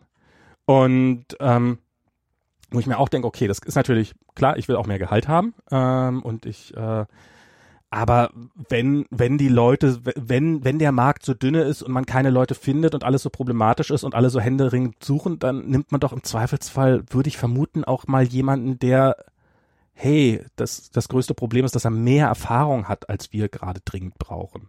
Ist das, das ist ja auch irgendwie das, was man hört. Also was ich sogar höre jetzt irgendwie in Berlin, dass man schon irgendwie, dass die schon irgendwie alle auch händeringend nach Entwicklern suchen. Ja, ja. Also es ist jetzt nicht so, dass, dass das jetzt hier irgendwie, ähm, äh, dass hier die Entwickler jetzt einfach so auf der Straße rumliegen und nicht wissen, was sie zu tun haben oder so, sondern dass es eigentlich schon, schon auch äh, einen großen Bedarf gibt, der hier nicht gedeckt ist. Ja, das, das ist, höre ich auch öfters. höre ich von jedem Recruiter, mit dem ich spreche ähm, hat sich bisher noch nicht auf die äh, auf das was was auf auf die auf, auf das was auf die Inhalte ausgewirkt. Mhm. und dann und dann halt so Sachen wie äh, was was mir so auffällt ich habe mich bei einer Firma tatsächlich also ich habe mich auch beworben bei bei einzelnen Positionen. Und ähm, und hier zum Beispiel, ist, ich weiß nicht, ob es kalifornisches oder amerikanisches Gesetz ist, auf jeden Fall, du darfst, bei, wenn du einen Lebenslauf schickst, falls ihr euch jemals in Amerika bewerben wollt oder in Kalifornien, macht euch da nochmal schlau, ähm, du darfst kein Foto reinmachen, du darfst kein Geburtsdatum reinmachen, du darfst kein Geschlecht reinschreiben, keine Hautfarbe und so weiter und so fort. Halt so all diese Diskriminierungsmerkmale, die dürfen nicht drinne sein in einer Bewerbung. Ansonsten ist die Bewerbung schon mal draußen. Äh, und und dann, dann gehe ich da zu dieser deutschen Firma und auf die Webseite und um überhaupt meine Bewerbungsunterlagen hochladen zu dürfen, muss ich meine Staatsangehörigkeit angeben. so kurz dachte so, Gibt es, also ich habe eine Weile drüber nachgedacht, gibt es irgendeinen nicht diskriminierenden Grund nach der Staatsangehörigkeit zu fragen? Ich glaube, das schon, dass es rechtliche ähm, ähm, äh, Schwierigkeiten geben könnte. Dass man danach fragt? Nee, mh, dass wenn jemand zum Beispiel nicht ähm, deutscher Staatsbürger ist, dass man dann vielleicht keine Ahnung, dass er nicht versichert, Sozialversicherung irgendwelche. Klar, wenn du eine Arbeitserlaubnis hast, dann kriegst dann dann dann bist du sozialversichert und so weiter. Und dann, dann da sind das separate Fragen, die man fragen könnte. Wenn ich jetzt, hm. wenn ich jetzt sage, wenn wenn ich jetzt da in dem Formular angebe, äh, ja, welche Staatsangehörigkeit heißt, dann hast du, ja Türke. Was was was wissen die dann? Die wissen doch nichts. Das könnte bedeuten, dass ich in der Türkei wohne und erstmal überhaupt ein Visum brauche, um überhaupt nach Deutschland einreisen zu können. Oder es könnte sein, dass ich in Deutschland geboren bin und hier mein Leben lang schon arbeite und perfekt Deutsch spreche. Also ich sehe, ich, ich sehe wirklich keinen Grund, warum man diese Information abfragen sollte. Hm, okay. Hm. Und ähm, und und und da halt auch so dieses, also so, so das sind dann halt irgendwelche Formulare mit un, unfassbar vielen Pflichtfeldern und so. Ähm, ich habe andere Firmen, wo ich dann irgendwie wo ich dann an die entsprechende Jobseite mal eine Mail, wo ich dann nicht halt gleich so, ja, ich bewerbe mich hiermit auf folgende Position, bla bla bla bla bla bla bla, sondern einfach mal eine Mail hingeschrieben habe, so, ja, übrigens, ich werde dann dann zurückkommen, ähm, hättet ihr dann irgendwas für mich? Und so Mails von Leuten, die angeblich auch Händering suchen, die auf diese Mails nicht mal antworten. Also wurde dann so irgendwie einfach, ja, okay, das, das ist dann halt. Und ähm, das ist schon gerade im Augenblick ähm, relativ düster. Also ich werde was finden, ohne Frage, weil, wie gesagt, es gibt viel. Aber irgendwie, dass da irgendwas von interessant oder reizvoll wäre, ist bisher, also es gibt ein paar okaye Sachen, aber es gibt wirklich sehr, sehr viel Schrott. Also amerikanische Recruiter sind auch eine Katastrophe, ohne jede Frage. Aber es ist so, ähm, es ist schon echt, ähm, ist schon echt anstrengend. Und ähm, also Leute, wenn eure Firma noch einen CTO braucht, dann ähm, wisst ihr, wo ihr euch hinbewerben müsst. Ihr könnt, genau, ähm, genau. genau. Be Bewerbung für äh, Max als Arbeitgeber bitte in die Kommentare. Schreibt's in die Comments, ne? Däumchen ist ein Träumchen. genau. Oh Gott. Ich glaube, das ist der Sendungstitel. Gib dem Max einen Daumen. Äh, ja, aber aber ich meine, im Augenblick ist die Situation, ich, äh, also ich meine, hier ist das so. Ich war, ich habe ich hab irgendwann mal noch nicht mal ein Vorstellungsgespräch bei Airbnb gehabt. Ähm, hat mich halt ein Recruiter angeschrieben, dann bin ich halt äh, essen gegangen mit ähm, mit dem mit dem entsprechenden Entwicklungschef, den ich lustigerweise auch schon vorher kannte. Das das ähm, und, und dann hast du so, und, und jetzt mal ein Unterschied sozusagen. Wenn, wenn ich, ich habe mit Recruitern gesprochen. Wie gesagt, da hat eine dieser Firmen, ja, wir suchen bis zum Ende des Jahres so und so viele Entwickler. Und dann habe ich die gefragt, okay, wow, wofür braucht ihr die denn alle? Oh, das ist eine gute Frage, das weiß ich jetzt nicht.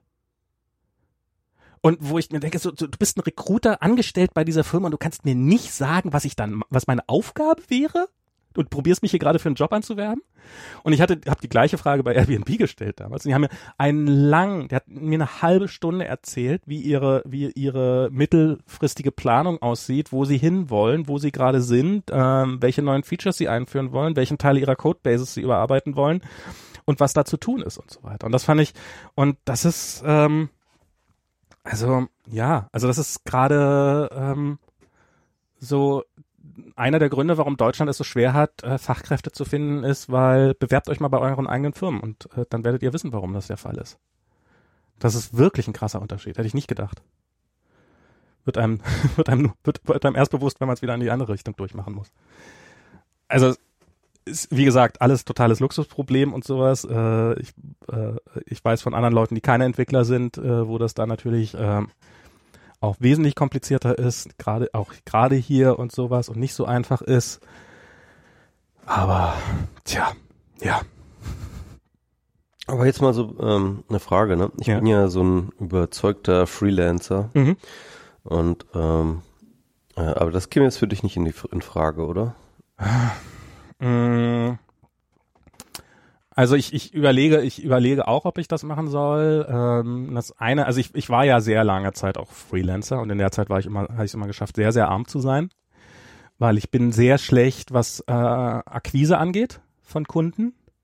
Und ich bin sehr schlecht, was das Rechnungsschreiben angeht. Ähm, und ich war lange sehr schlecht, ich glaube, daran bin ich besser geworden, den Wert meiner Arbeit zu erkennen. Äh, dass ich nämlich immer so dachte, wenn ich so eine Rechnung, oh Gott, oh Gott, oh Gott, dafür sollen jetzt so viel Geld ausgeben ähm, was natürlich immer deine, deine eigene Position doch deutlich schwächt. Und ähm, so das, das sind so Dinge, die für mich so ein bisschen dagegen sprechen. Und das andere Ding ist, ähm, dann hast du halt, also so wenn du, du, du hast halt keinen guten Einfluss auf das Produkt auf Dauer.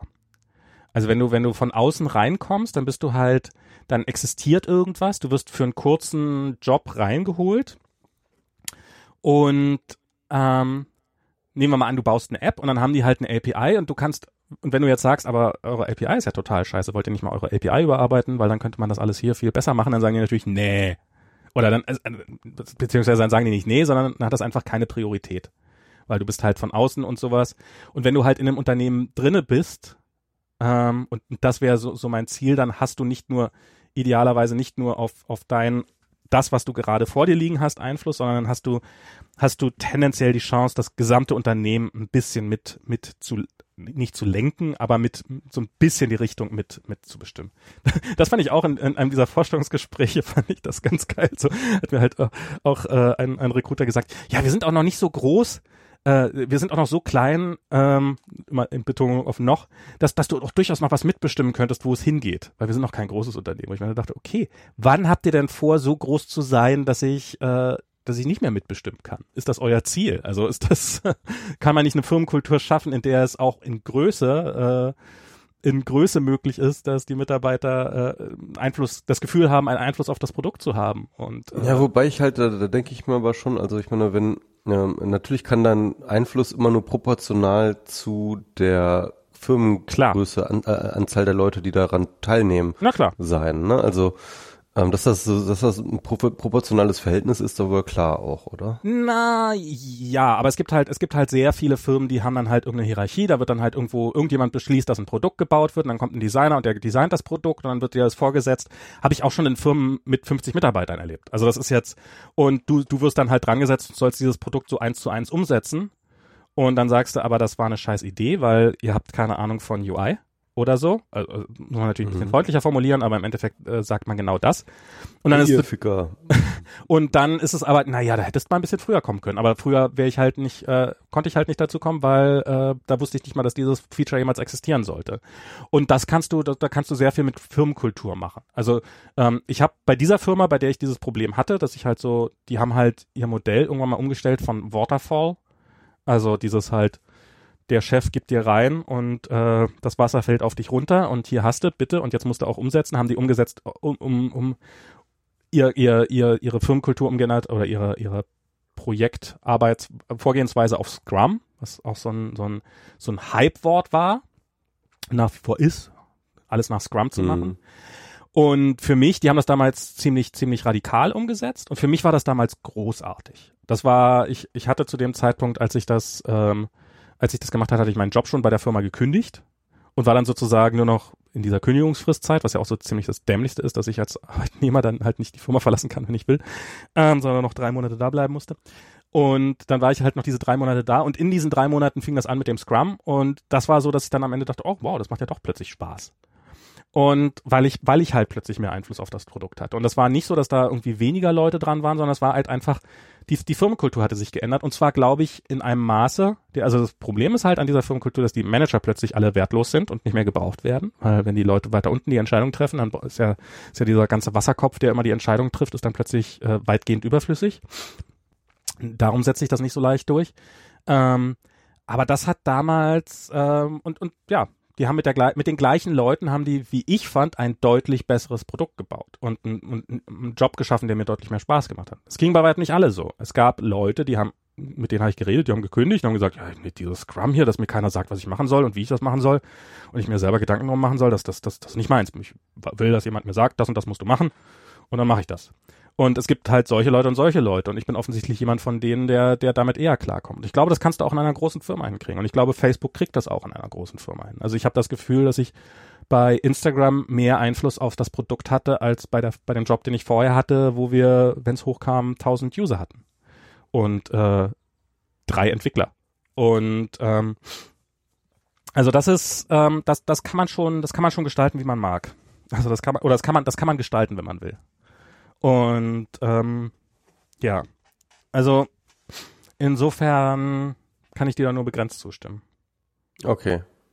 Ja, Und- okay, das war vielleicht, ja, kann, kann schon sein, ja. Und ja, und, und Freelancer ist dann halt so dieses, ähm, also zum einen, ich finde halt so, ähm, so ein bisschen so dieses, ich, ich, ich mache ja das, was ich mache, mache ich ja gerne. Und ich bin eigentlich sehr froh, wenn ich diese ganzen drumherum Sachen wie Akquise, wie das und das und wie, wo kommt mein, wo kommt mein Schreibtisch her, wenn ich mich darum nicht kümmern muss. Das finde ich ja eher angenehm. Ich, ist nicht so, dass ich das nicht hin und wieder mal ganz gerne machen würde oder sowas oder, ähm, aber eigentlich finde ich es schon ganz schön, in einer Firma zu sein, wo ich mich auf das konzentrieren kann, was ich kann und was ich mag. Und, ähm, und das macht so auch dieses, dieses, dieses Freelancertum für mich so ein bisschen, ähm, bisschen nicht so reizvoll. Eine eigene Firma, eine Okay. eigene richtige Firma zu machen, das, das wäre vielleicht noch was. Eigenes Startup. Zu, Eigenes das Startup. wäre doch mal was. Das wäre was, Ja. ne? Bin ich jetzt auch langsam alt genug für? Aber es ist ganz lustig, ich, ich schreibe jetzt nämlich gerade, ähm, bin ich gerade dabei, einen Artikel zu schreiben über, ähm, kennst du WeWork? Mhm. Das ist so eine, Ja. so eine, so eine, also ich probiere zu erklären, wie es ist, erklär mir, ob ich recht habe. Und dann, dann, haben, dann wissen es auch die Hörer. Das ist so eine, so, so, so Shared Workspace Bude, wo man sich Arbeitsplatz auf Zeit mieten kann. Mhm. Okay. Ja. Genau, also es wird halt immer ganz gerne oder beschreibt sich selber auch ganz gerne als Coworking Space, Mhm. ähm, ist aber mittlerweile ein wirklich weltumspannendes, riesiges, globales Unternehmen mit 20 Milliarden Bewertungen, irgendwie äh, 270 Standorten in, weltweit in, in, äh, in, keine Ahnung, äh, 40 Städten oder sowas. Also in Berlin saßen die im selben Gebäude, in dem Facebook auch sitzt. Ich weiß nicht, ob es immer noch Genau, also ein eins davon. Also Okay. ähm, WeWork hat tatsächlich mittlerweile, ich glaube, fünf Locations in Berlin. Was? Ja, also allein nur in Berlin. Ich glaube, in ähm, äh, also in New York sind es auf jeden Fall zweistellig, wahrscheinlich ist es auch in San Francisco zweistellig an Standorten. Also hier, hier Das kann ich mich nicht erinnern, was gesehen zu haben. In New York habe ich definitiv WeWork Offices gesehen. Also es gibt auch hundertprozentig in Ja. San Francisco WeWork. Ähm, und das ist ganz interessant, weil ähm, ich hatte irgendwie diesen Auftrag gekriegt von Golem, um diesen Artikel zu schreiben.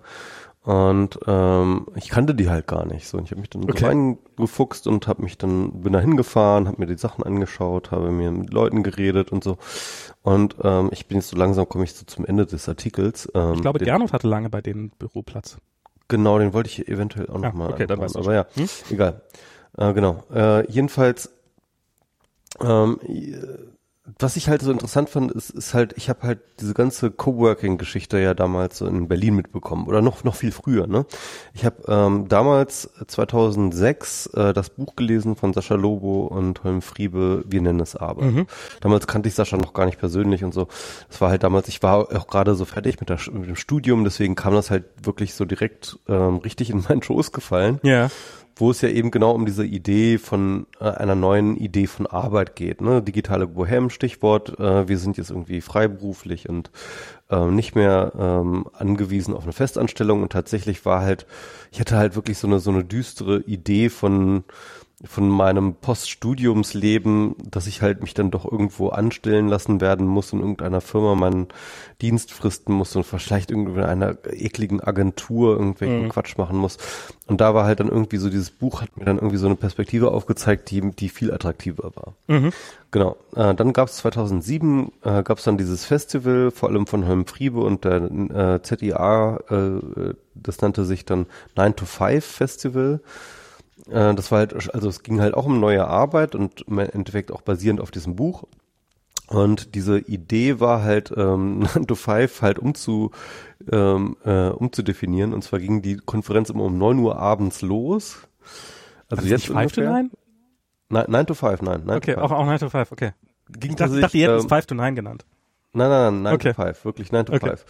Und ähm, das heißt, es ging wirklich um 9 Uhr abends los und, Ja. ging, und war um, 9, um 5 Uhr morgens zu Ende die Konferenz. Ich erinnere Das mich. ist über ein ganzes Wochenende. Warst du auch da eigentlich? Ja, ja, da war ich dabei. Da kannten wir uns aber noch gar nicht, Doch, ne? da kannten wir uns schon, ziemlich sicher. Ja? Ja, Okay. 2000, Ja. wann war es? 2007? 2009? 2007, ja. Ah, obwohl, da könnte es, ich glaube, da kannten wir uns schon. Ich glaube, da kam das gerade so alles hoch mit diesem. Wir haben uns, glaube ich, einmal schon auf der ersten Republika getroffen. Ja, ja, ja. Einmal ganz kurz, aber noch nicht wirklich viel miteinander zu tun. Das kann sein. glaube, wir haben uns erst 2008 angefreundet. Okay, gut. Dann, dann, dann Egal. liege ich vielleicht auch daneben. Ja, egal. Auf jeden Fall 2007, ähm, ähm, äh, da haben wir uns, glaube ich, höchstens mal angekackt oder so. Ja, ich habe ja für dich ein T-Shirt gemacht. Hier, jedenfalls, äh, jedenfalls äh, 2000, äh, äh, 2007 gab es diese Konferenz, da war ich dann auch. Ähm, ich habe noch damals noch gar nicht in Berlin gewohnt, sondern noch in Hamburg. Und ähm, und das war halt auch sehr inspirierend, weil ging es halt um eine neue Arbeit und ähm, und und wie man das jetzt so machen wollte. Und dann, dort entstand dann unter anderem diese Idee des Hallenprojektes, ne, unter anderem von Sebaso, der dann halt ganz heiß darauf war, das halt umzusetzen. Die Idee halt, ähm, das kam dann also ur- ursprünglich von Fritjof Bergmann, so einer der ähm, Hauptvordenker der äh, neuen Arbeit halt irgendwelche Hallen, also so, so Fabrikhallen mäßig irgendwie so umzubauen, dass man halt irgendwie dann als, aber als selbstständige, frei äh, berufliche Menschen, die sehr selbstbestimmt ihre, ihr Arbeiten ähm, äh, determinieren, halt trotzdem irgendwie so gemeinsame Orte hat, um nicht alleine irgendwie äh, so in der Vernetzung dann irgendwie zu arbeiten. Mhm. Und das war halt so, so, so ein bisschen diese Idee. Damals gab es diesen Begriff Coworking interessanterweise noch gar nicht. Ja. Ne? Ähm, also beziehungsweise war er jedenfalls noch nicht populär. populär. Und ähm, ja, und äh, 2010 war es dann Warum halt. gibt das es eigentlich noch kein Airbnb für Schreibtische? Oder gibt's das? Muss es doch geben. Eigentlich wäre es auch interessant, ja. Aber, aber lass mich mal kurz Ja. zu Ende. Ähm, jedenfalls ähm, war es dann halt so, dass 2010 dann eigentlich der erste richtige Coworking Space aufgemacht hat. Es war natürlich, gab schon auch gerade im Hallenprojekt mäßig, gab es dann halt schon bestimmte Orte, die halt so ein bisschen ähm, in diese Richtung gingen. Ähm, ich glaube, Sivaso hat ja auch mal einen betrieben. Mhm. Ähm, und Und 2010 war es dann, hatten das Beta-Haus aufgemacht, ne? Ja. Das Beta-Haus, sagt ihr was, ne? Ja. Mit dem Moritzplatz waren so das erste richtige Coworking Space Ding, dass das wirklich auch so professionell dann einfach mal durchgezogen hat. Und ähm, das war halt sehr, sehr spannend und äh, groß und die haben das auch wirklich, die waren die ersten, die das auch wirklich so genannt haben, Coworking. Ähm, genau, ach ja, in dem Buch von Sascha Lobe und Holm Friebe war ja damals auch das Oberholz vor allem ähm, porträtiert als der Ort, wo man Ja, halt zusammen natürlich. sit, sitzt und ähm, wo halt, wo halt, sag ich mal, die frühe digitale Bohème sich schon sozusagen schon schon vor ihren MacBooks irgendwie äh, am Latte Macchiato sippend ähm, an ihren Projekten gearbeitet haben. So, auf jeden Fall, das war so ein bisschen diese ganze Idee. Und äh, das Interessante ist, WeWork hat sich ungefähr zur gleichen Zeit äh, gegründet wie das Beta-Haus. Okay. Ähm, in New York allerdings. Ähm, und zwar äh, in, in Soho, Soho haben sie irgendwie so eine ähm, äh, Filiale aufgemacht mit 300 ähm, Quadratmeter. Und das heißt mit anderen Worten, kann eigentlich sozusagen diese Entwicklung von Beta-Haus, die sich jetzt nicht so wahnsinnig weiterentwickelt hat, Ja. zu, zu, zu WeWork parallelisieren. Okay. Ja, ähm, also natürlich hat sich das Beta-Haus auch entwickelt. Ne? Die haben jetzt irgendwie statt einer Etage haben sie jetzt das gesam fast mehr oder weniger das gesamte Gebäude drin. Die haben noch Die mittlerweile auch Startups drin und so weiter und so fort. Und die haben auch, ein, die machen auch viele Events und so ein Kram. Aber ganz ehrlich, wenn du das vergleichst mit WeWork, Ja. die halt jetzt wirklich so ein 20 Milliarden Dollar Unternehmen, weltweites globales Ding und so weiter und so fort. Und das ist halt das Spannende. Und das Spannende daran ist halt, dass sie ähm, ähm, dass sie halt aber relativ frühzeitig äh, weggegangen sind von ähm, wir bieten hier Schreibtische für irgendwelche Freelancer an, sondern hin relativ schnell äh, erkannt haben, dass halt so, so Startups und so kleine Unternehmen und äh, so so für die interessant sind, ne? dass sie halt dort Workspaces anbieten können und ähm, und, und, und dann ganz andere Wachstumspotenziale daraus gezogen haben. Und was halt eigentlich passiert ist, ist, dass äh, äh, WeWork eigentlich kein Coworking Space in dem Sinne mehr ist, ne, wie man das so, so sozusagen sich damals so vorgestellt hat, sondern halt wirklich so ein Bürodienstleister ist, ne, das halt irgendwie für, für kleine Start, für kleine Startups, aber mittlerweile auch ganz viele ähm, Corporate äh, Geschichten ähm, sozusagen äh, Büro als Dienstleistung anbietet im Endeffekt. Ne? Also sozusagen Büro Space as a Service, also wo halt dann auch irgendwie, wir kümmern uns um alles irgendwie von A nach B und Damit ist ähm, mein Onkel so- mal pleite gegangen.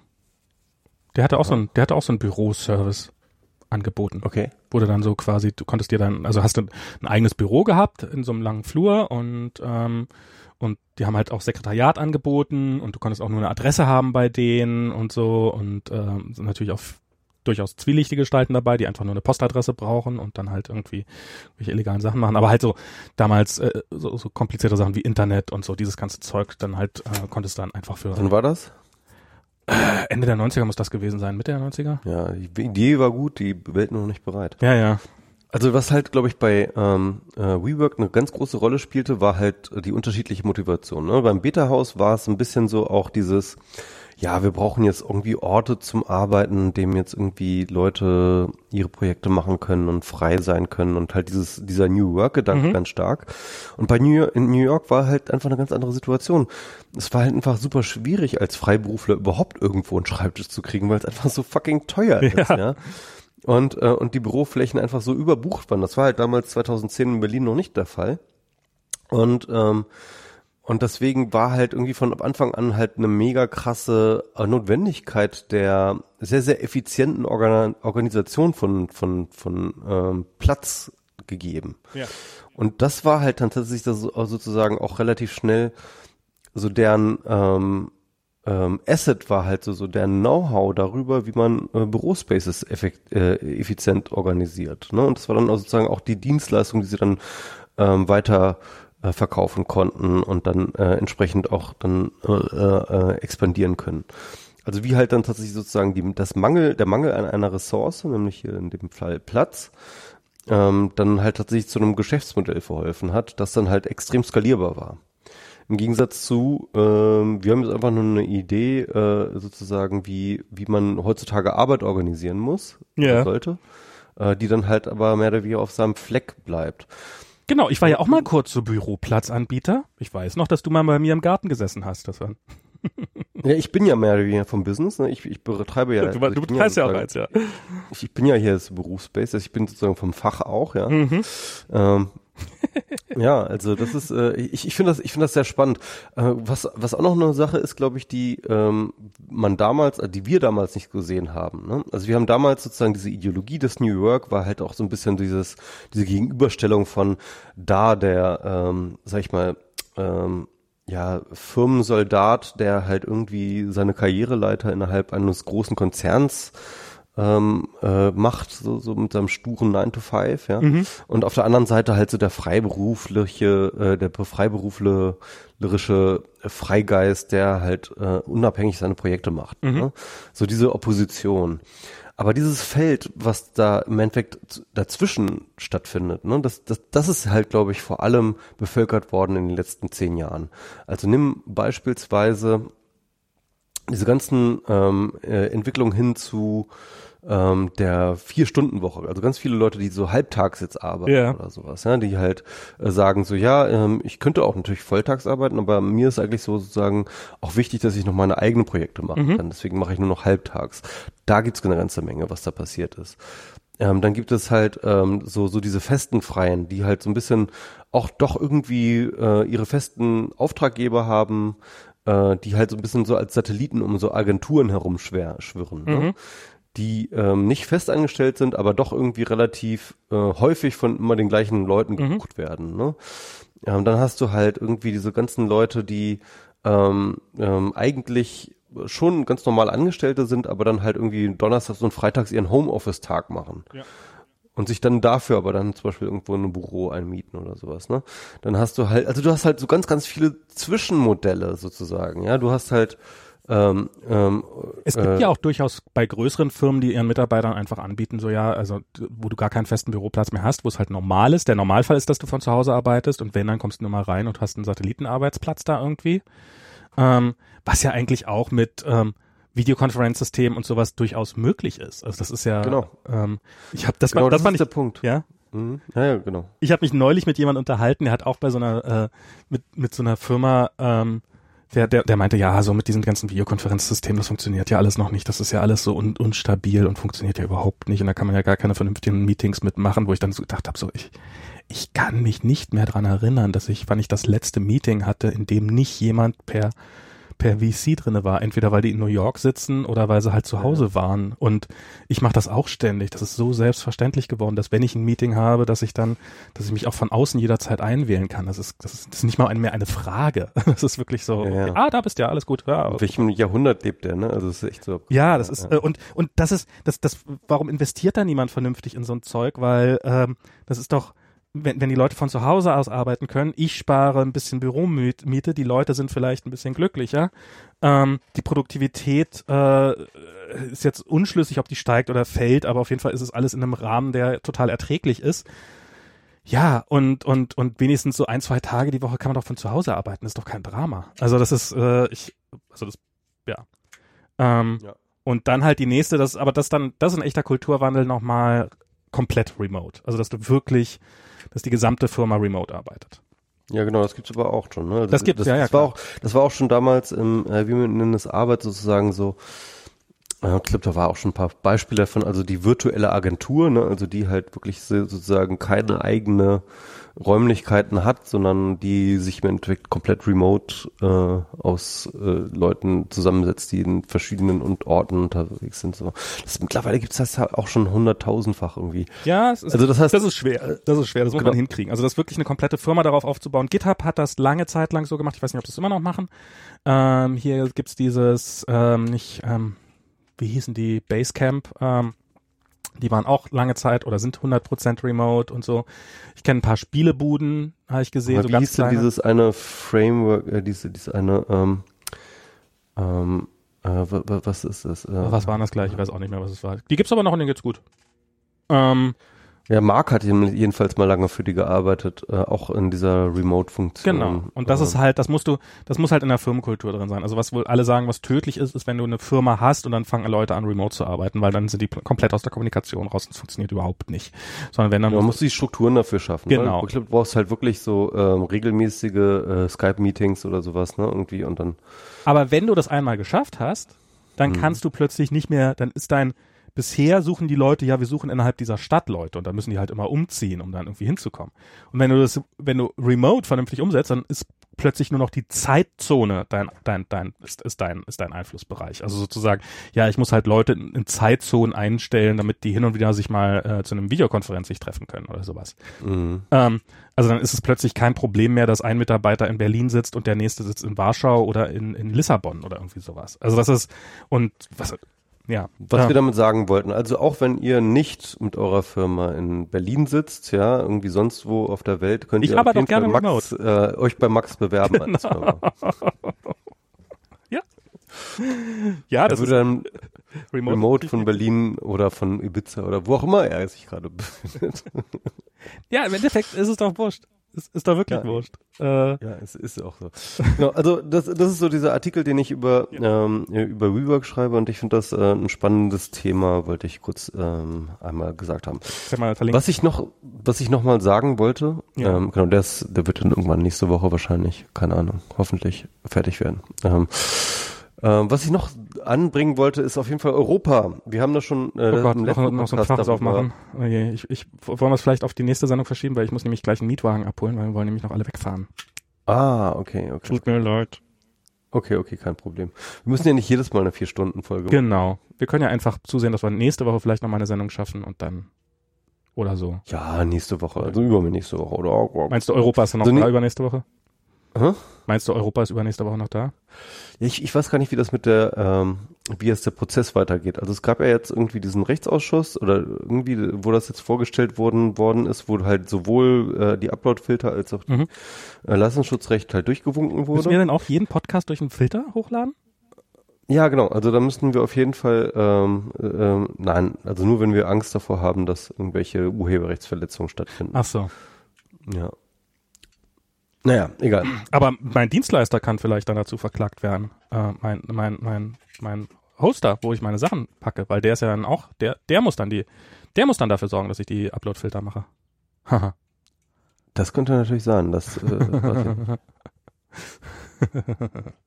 das ist, das ist so Ja, eine also Fuckshow. Europa arbeitet jedenfalls äh, weiterhin nachhaltig daran, ähm, sich als Internetstandort kaputt zu machen. Das ist, das ist, Kann man schon mal so feststellen. ja, und, und ich finde auch so, zwei Wochen vorher ist die DSGVO in Kraft getreten und alle so, yeah, wir sind Datenschutz und sowas und jetzt, und, und wie gesagt, kurz wenige Wochen später wird ein Gesetz verabschiedet, das einen zwingt, alle Inhalte, die hochgeladen werden, über ein zentrales Filtersystem zu, zu, sch- zu schicken und inspizieren zu lassen, das dir dann mitteilt, ob du, ob, ob, ob das denn erlaubt ist, was du gerade hochladen willst. Das finde ich echt hart. Ich bin gespannt, ob das auch so eine Dienste wie WhatsApp oder Signal oder sowas treffen wird. Ähm, dass die dann auch dazu verpflichtet werden, so eine, so eine Sachen zu machen. Ähm, Stimmt, wie ist das, mit ähm, Ende-zu-Ende-Verschlüsselung? Weil ich meine, im Endeffekt, die können das ja gar nicht kontrollieren, ne? Na, dann musst du es halt, bevor das Ende zu Ende, dann musst du es halt, bevor du es verschlüsselt, musst du das Bild dann nochmal bei denen hochladen. Ende zu Ende, ne? Ja, dann ist es nicht mehr Ende zu Ende, aber ich meine, die EU. Könnte natürlich tatsächlich ein Hebel zu sein, äh, Ende zu Ende sozusagen mit rechtlich auszuhebeln. Ja, ja, alles spannende Fragen. Also ich meine, ich glaube nicht, dass die 1 zu 1 Kommunikation, ich glaube, das Brief, Briefgeheimnis wird wahrscheinlich weiterhin gelten, aber spätestens, wenn das dann irgendwelche Gruppen mit hunderten Leuten sind oder sowas, dann, ähm, dann äh, kann ich mir auch durchaus vorstellen, dass es irgendwelche Gruppen gibt, wo dann irgendwelche MP3s getauscht werden oder sowas und dass, dass die dann natürlich dafür abgemahnt werden oder irgendwie sowas. Und also ich, ich bin da echt, also ich frage mich wirklich, was soll da alles drunter fallen? Soll das wirklich sein, dass jedes Telefonat, was ich führe, im Endeffekt einmal über einen Upload-Filter kommen muss und jedes Mal, wenn ich irgendwie was sage, was schon mal in einer Bild gestanden hat, dann wird's rausgepiepst. Ja, also, genau. In Kombination mit dem Leistungsschutzrecht wird das spannend. Genau. Rausgepiepst und ich krieg direkt eine Rechnung. Ähm, und, und eine Verpflichtung drauf zu verlinken.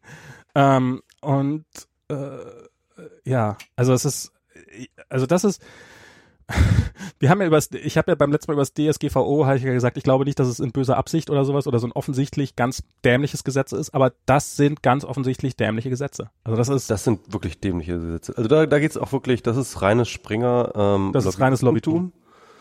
Und ähm, genau, das, das ist wirklich da, da, da werden hier wirklich Einzelinteressen, also Partikularinteressen von wirklich auch komplett irrelevanten ähm, ähm, Industrien werden da halt überproportional gegen alle anderen Menschen durchgesetzt. Das ist halt echt übel, übel, übel, übel. Ja, und ich, ich und und noch nicht mal und noch nicht mal die Pro und werden noch nicht mal die Probleme lösen, die sie für die sie eigentlich da sind. Natürlich nicht. Genau. Weil, weil du musst ja, alles was du machen musst, ist ja irgendwo ein Protokoll hinsetzen, was halt, äh, was halt, du machst es halt per BitTorrent weiterhin, wie es eh jeder macht, der das macht. Und schon bist du, schon bist du außerhalb des Systems. Wer würde denn das machen, Max? das kann ich mir nicht vorstellen. Niemals. Äh, ja, also das ist, ähm, es ist, ja, äh, oh Gott. Aber lass uns da beim nächsten Mal drüber reden. Wie gesagt, ich muss auch da abholen. Okay. Okay. Ach ja, war doch eine schöne Sendung. Du bist nicht betrunken? Das ist ja schon mal ein Anfang. Mm, ja, also jedenfalls nicht schlimm. Ich habe jetzt so zwei, ähm, äh, zwei äh, äh, oh, du doch Weißweinschorle. Okay. Bei, zwei Weißweinschorle habe ich jetzt schon. Aber ja. Zwei Stück Weißweinschorle. zwei, zwei Gramm Weißweinschorle. Gut, dann äh, beim nächsten Mal wieder auf eine schöne Weißweinschorle mit MS Pro. Genau. Und ich sehe zu, dass ich die Spuren, dass die Spuren nicht auseinanderlaufen. Ihr werdet jetzt an dieser Stelle spätestens wissen, wenn es geklappt hat. Und ähm, wir hören uns. Alles klar, tschüss. Tschüss.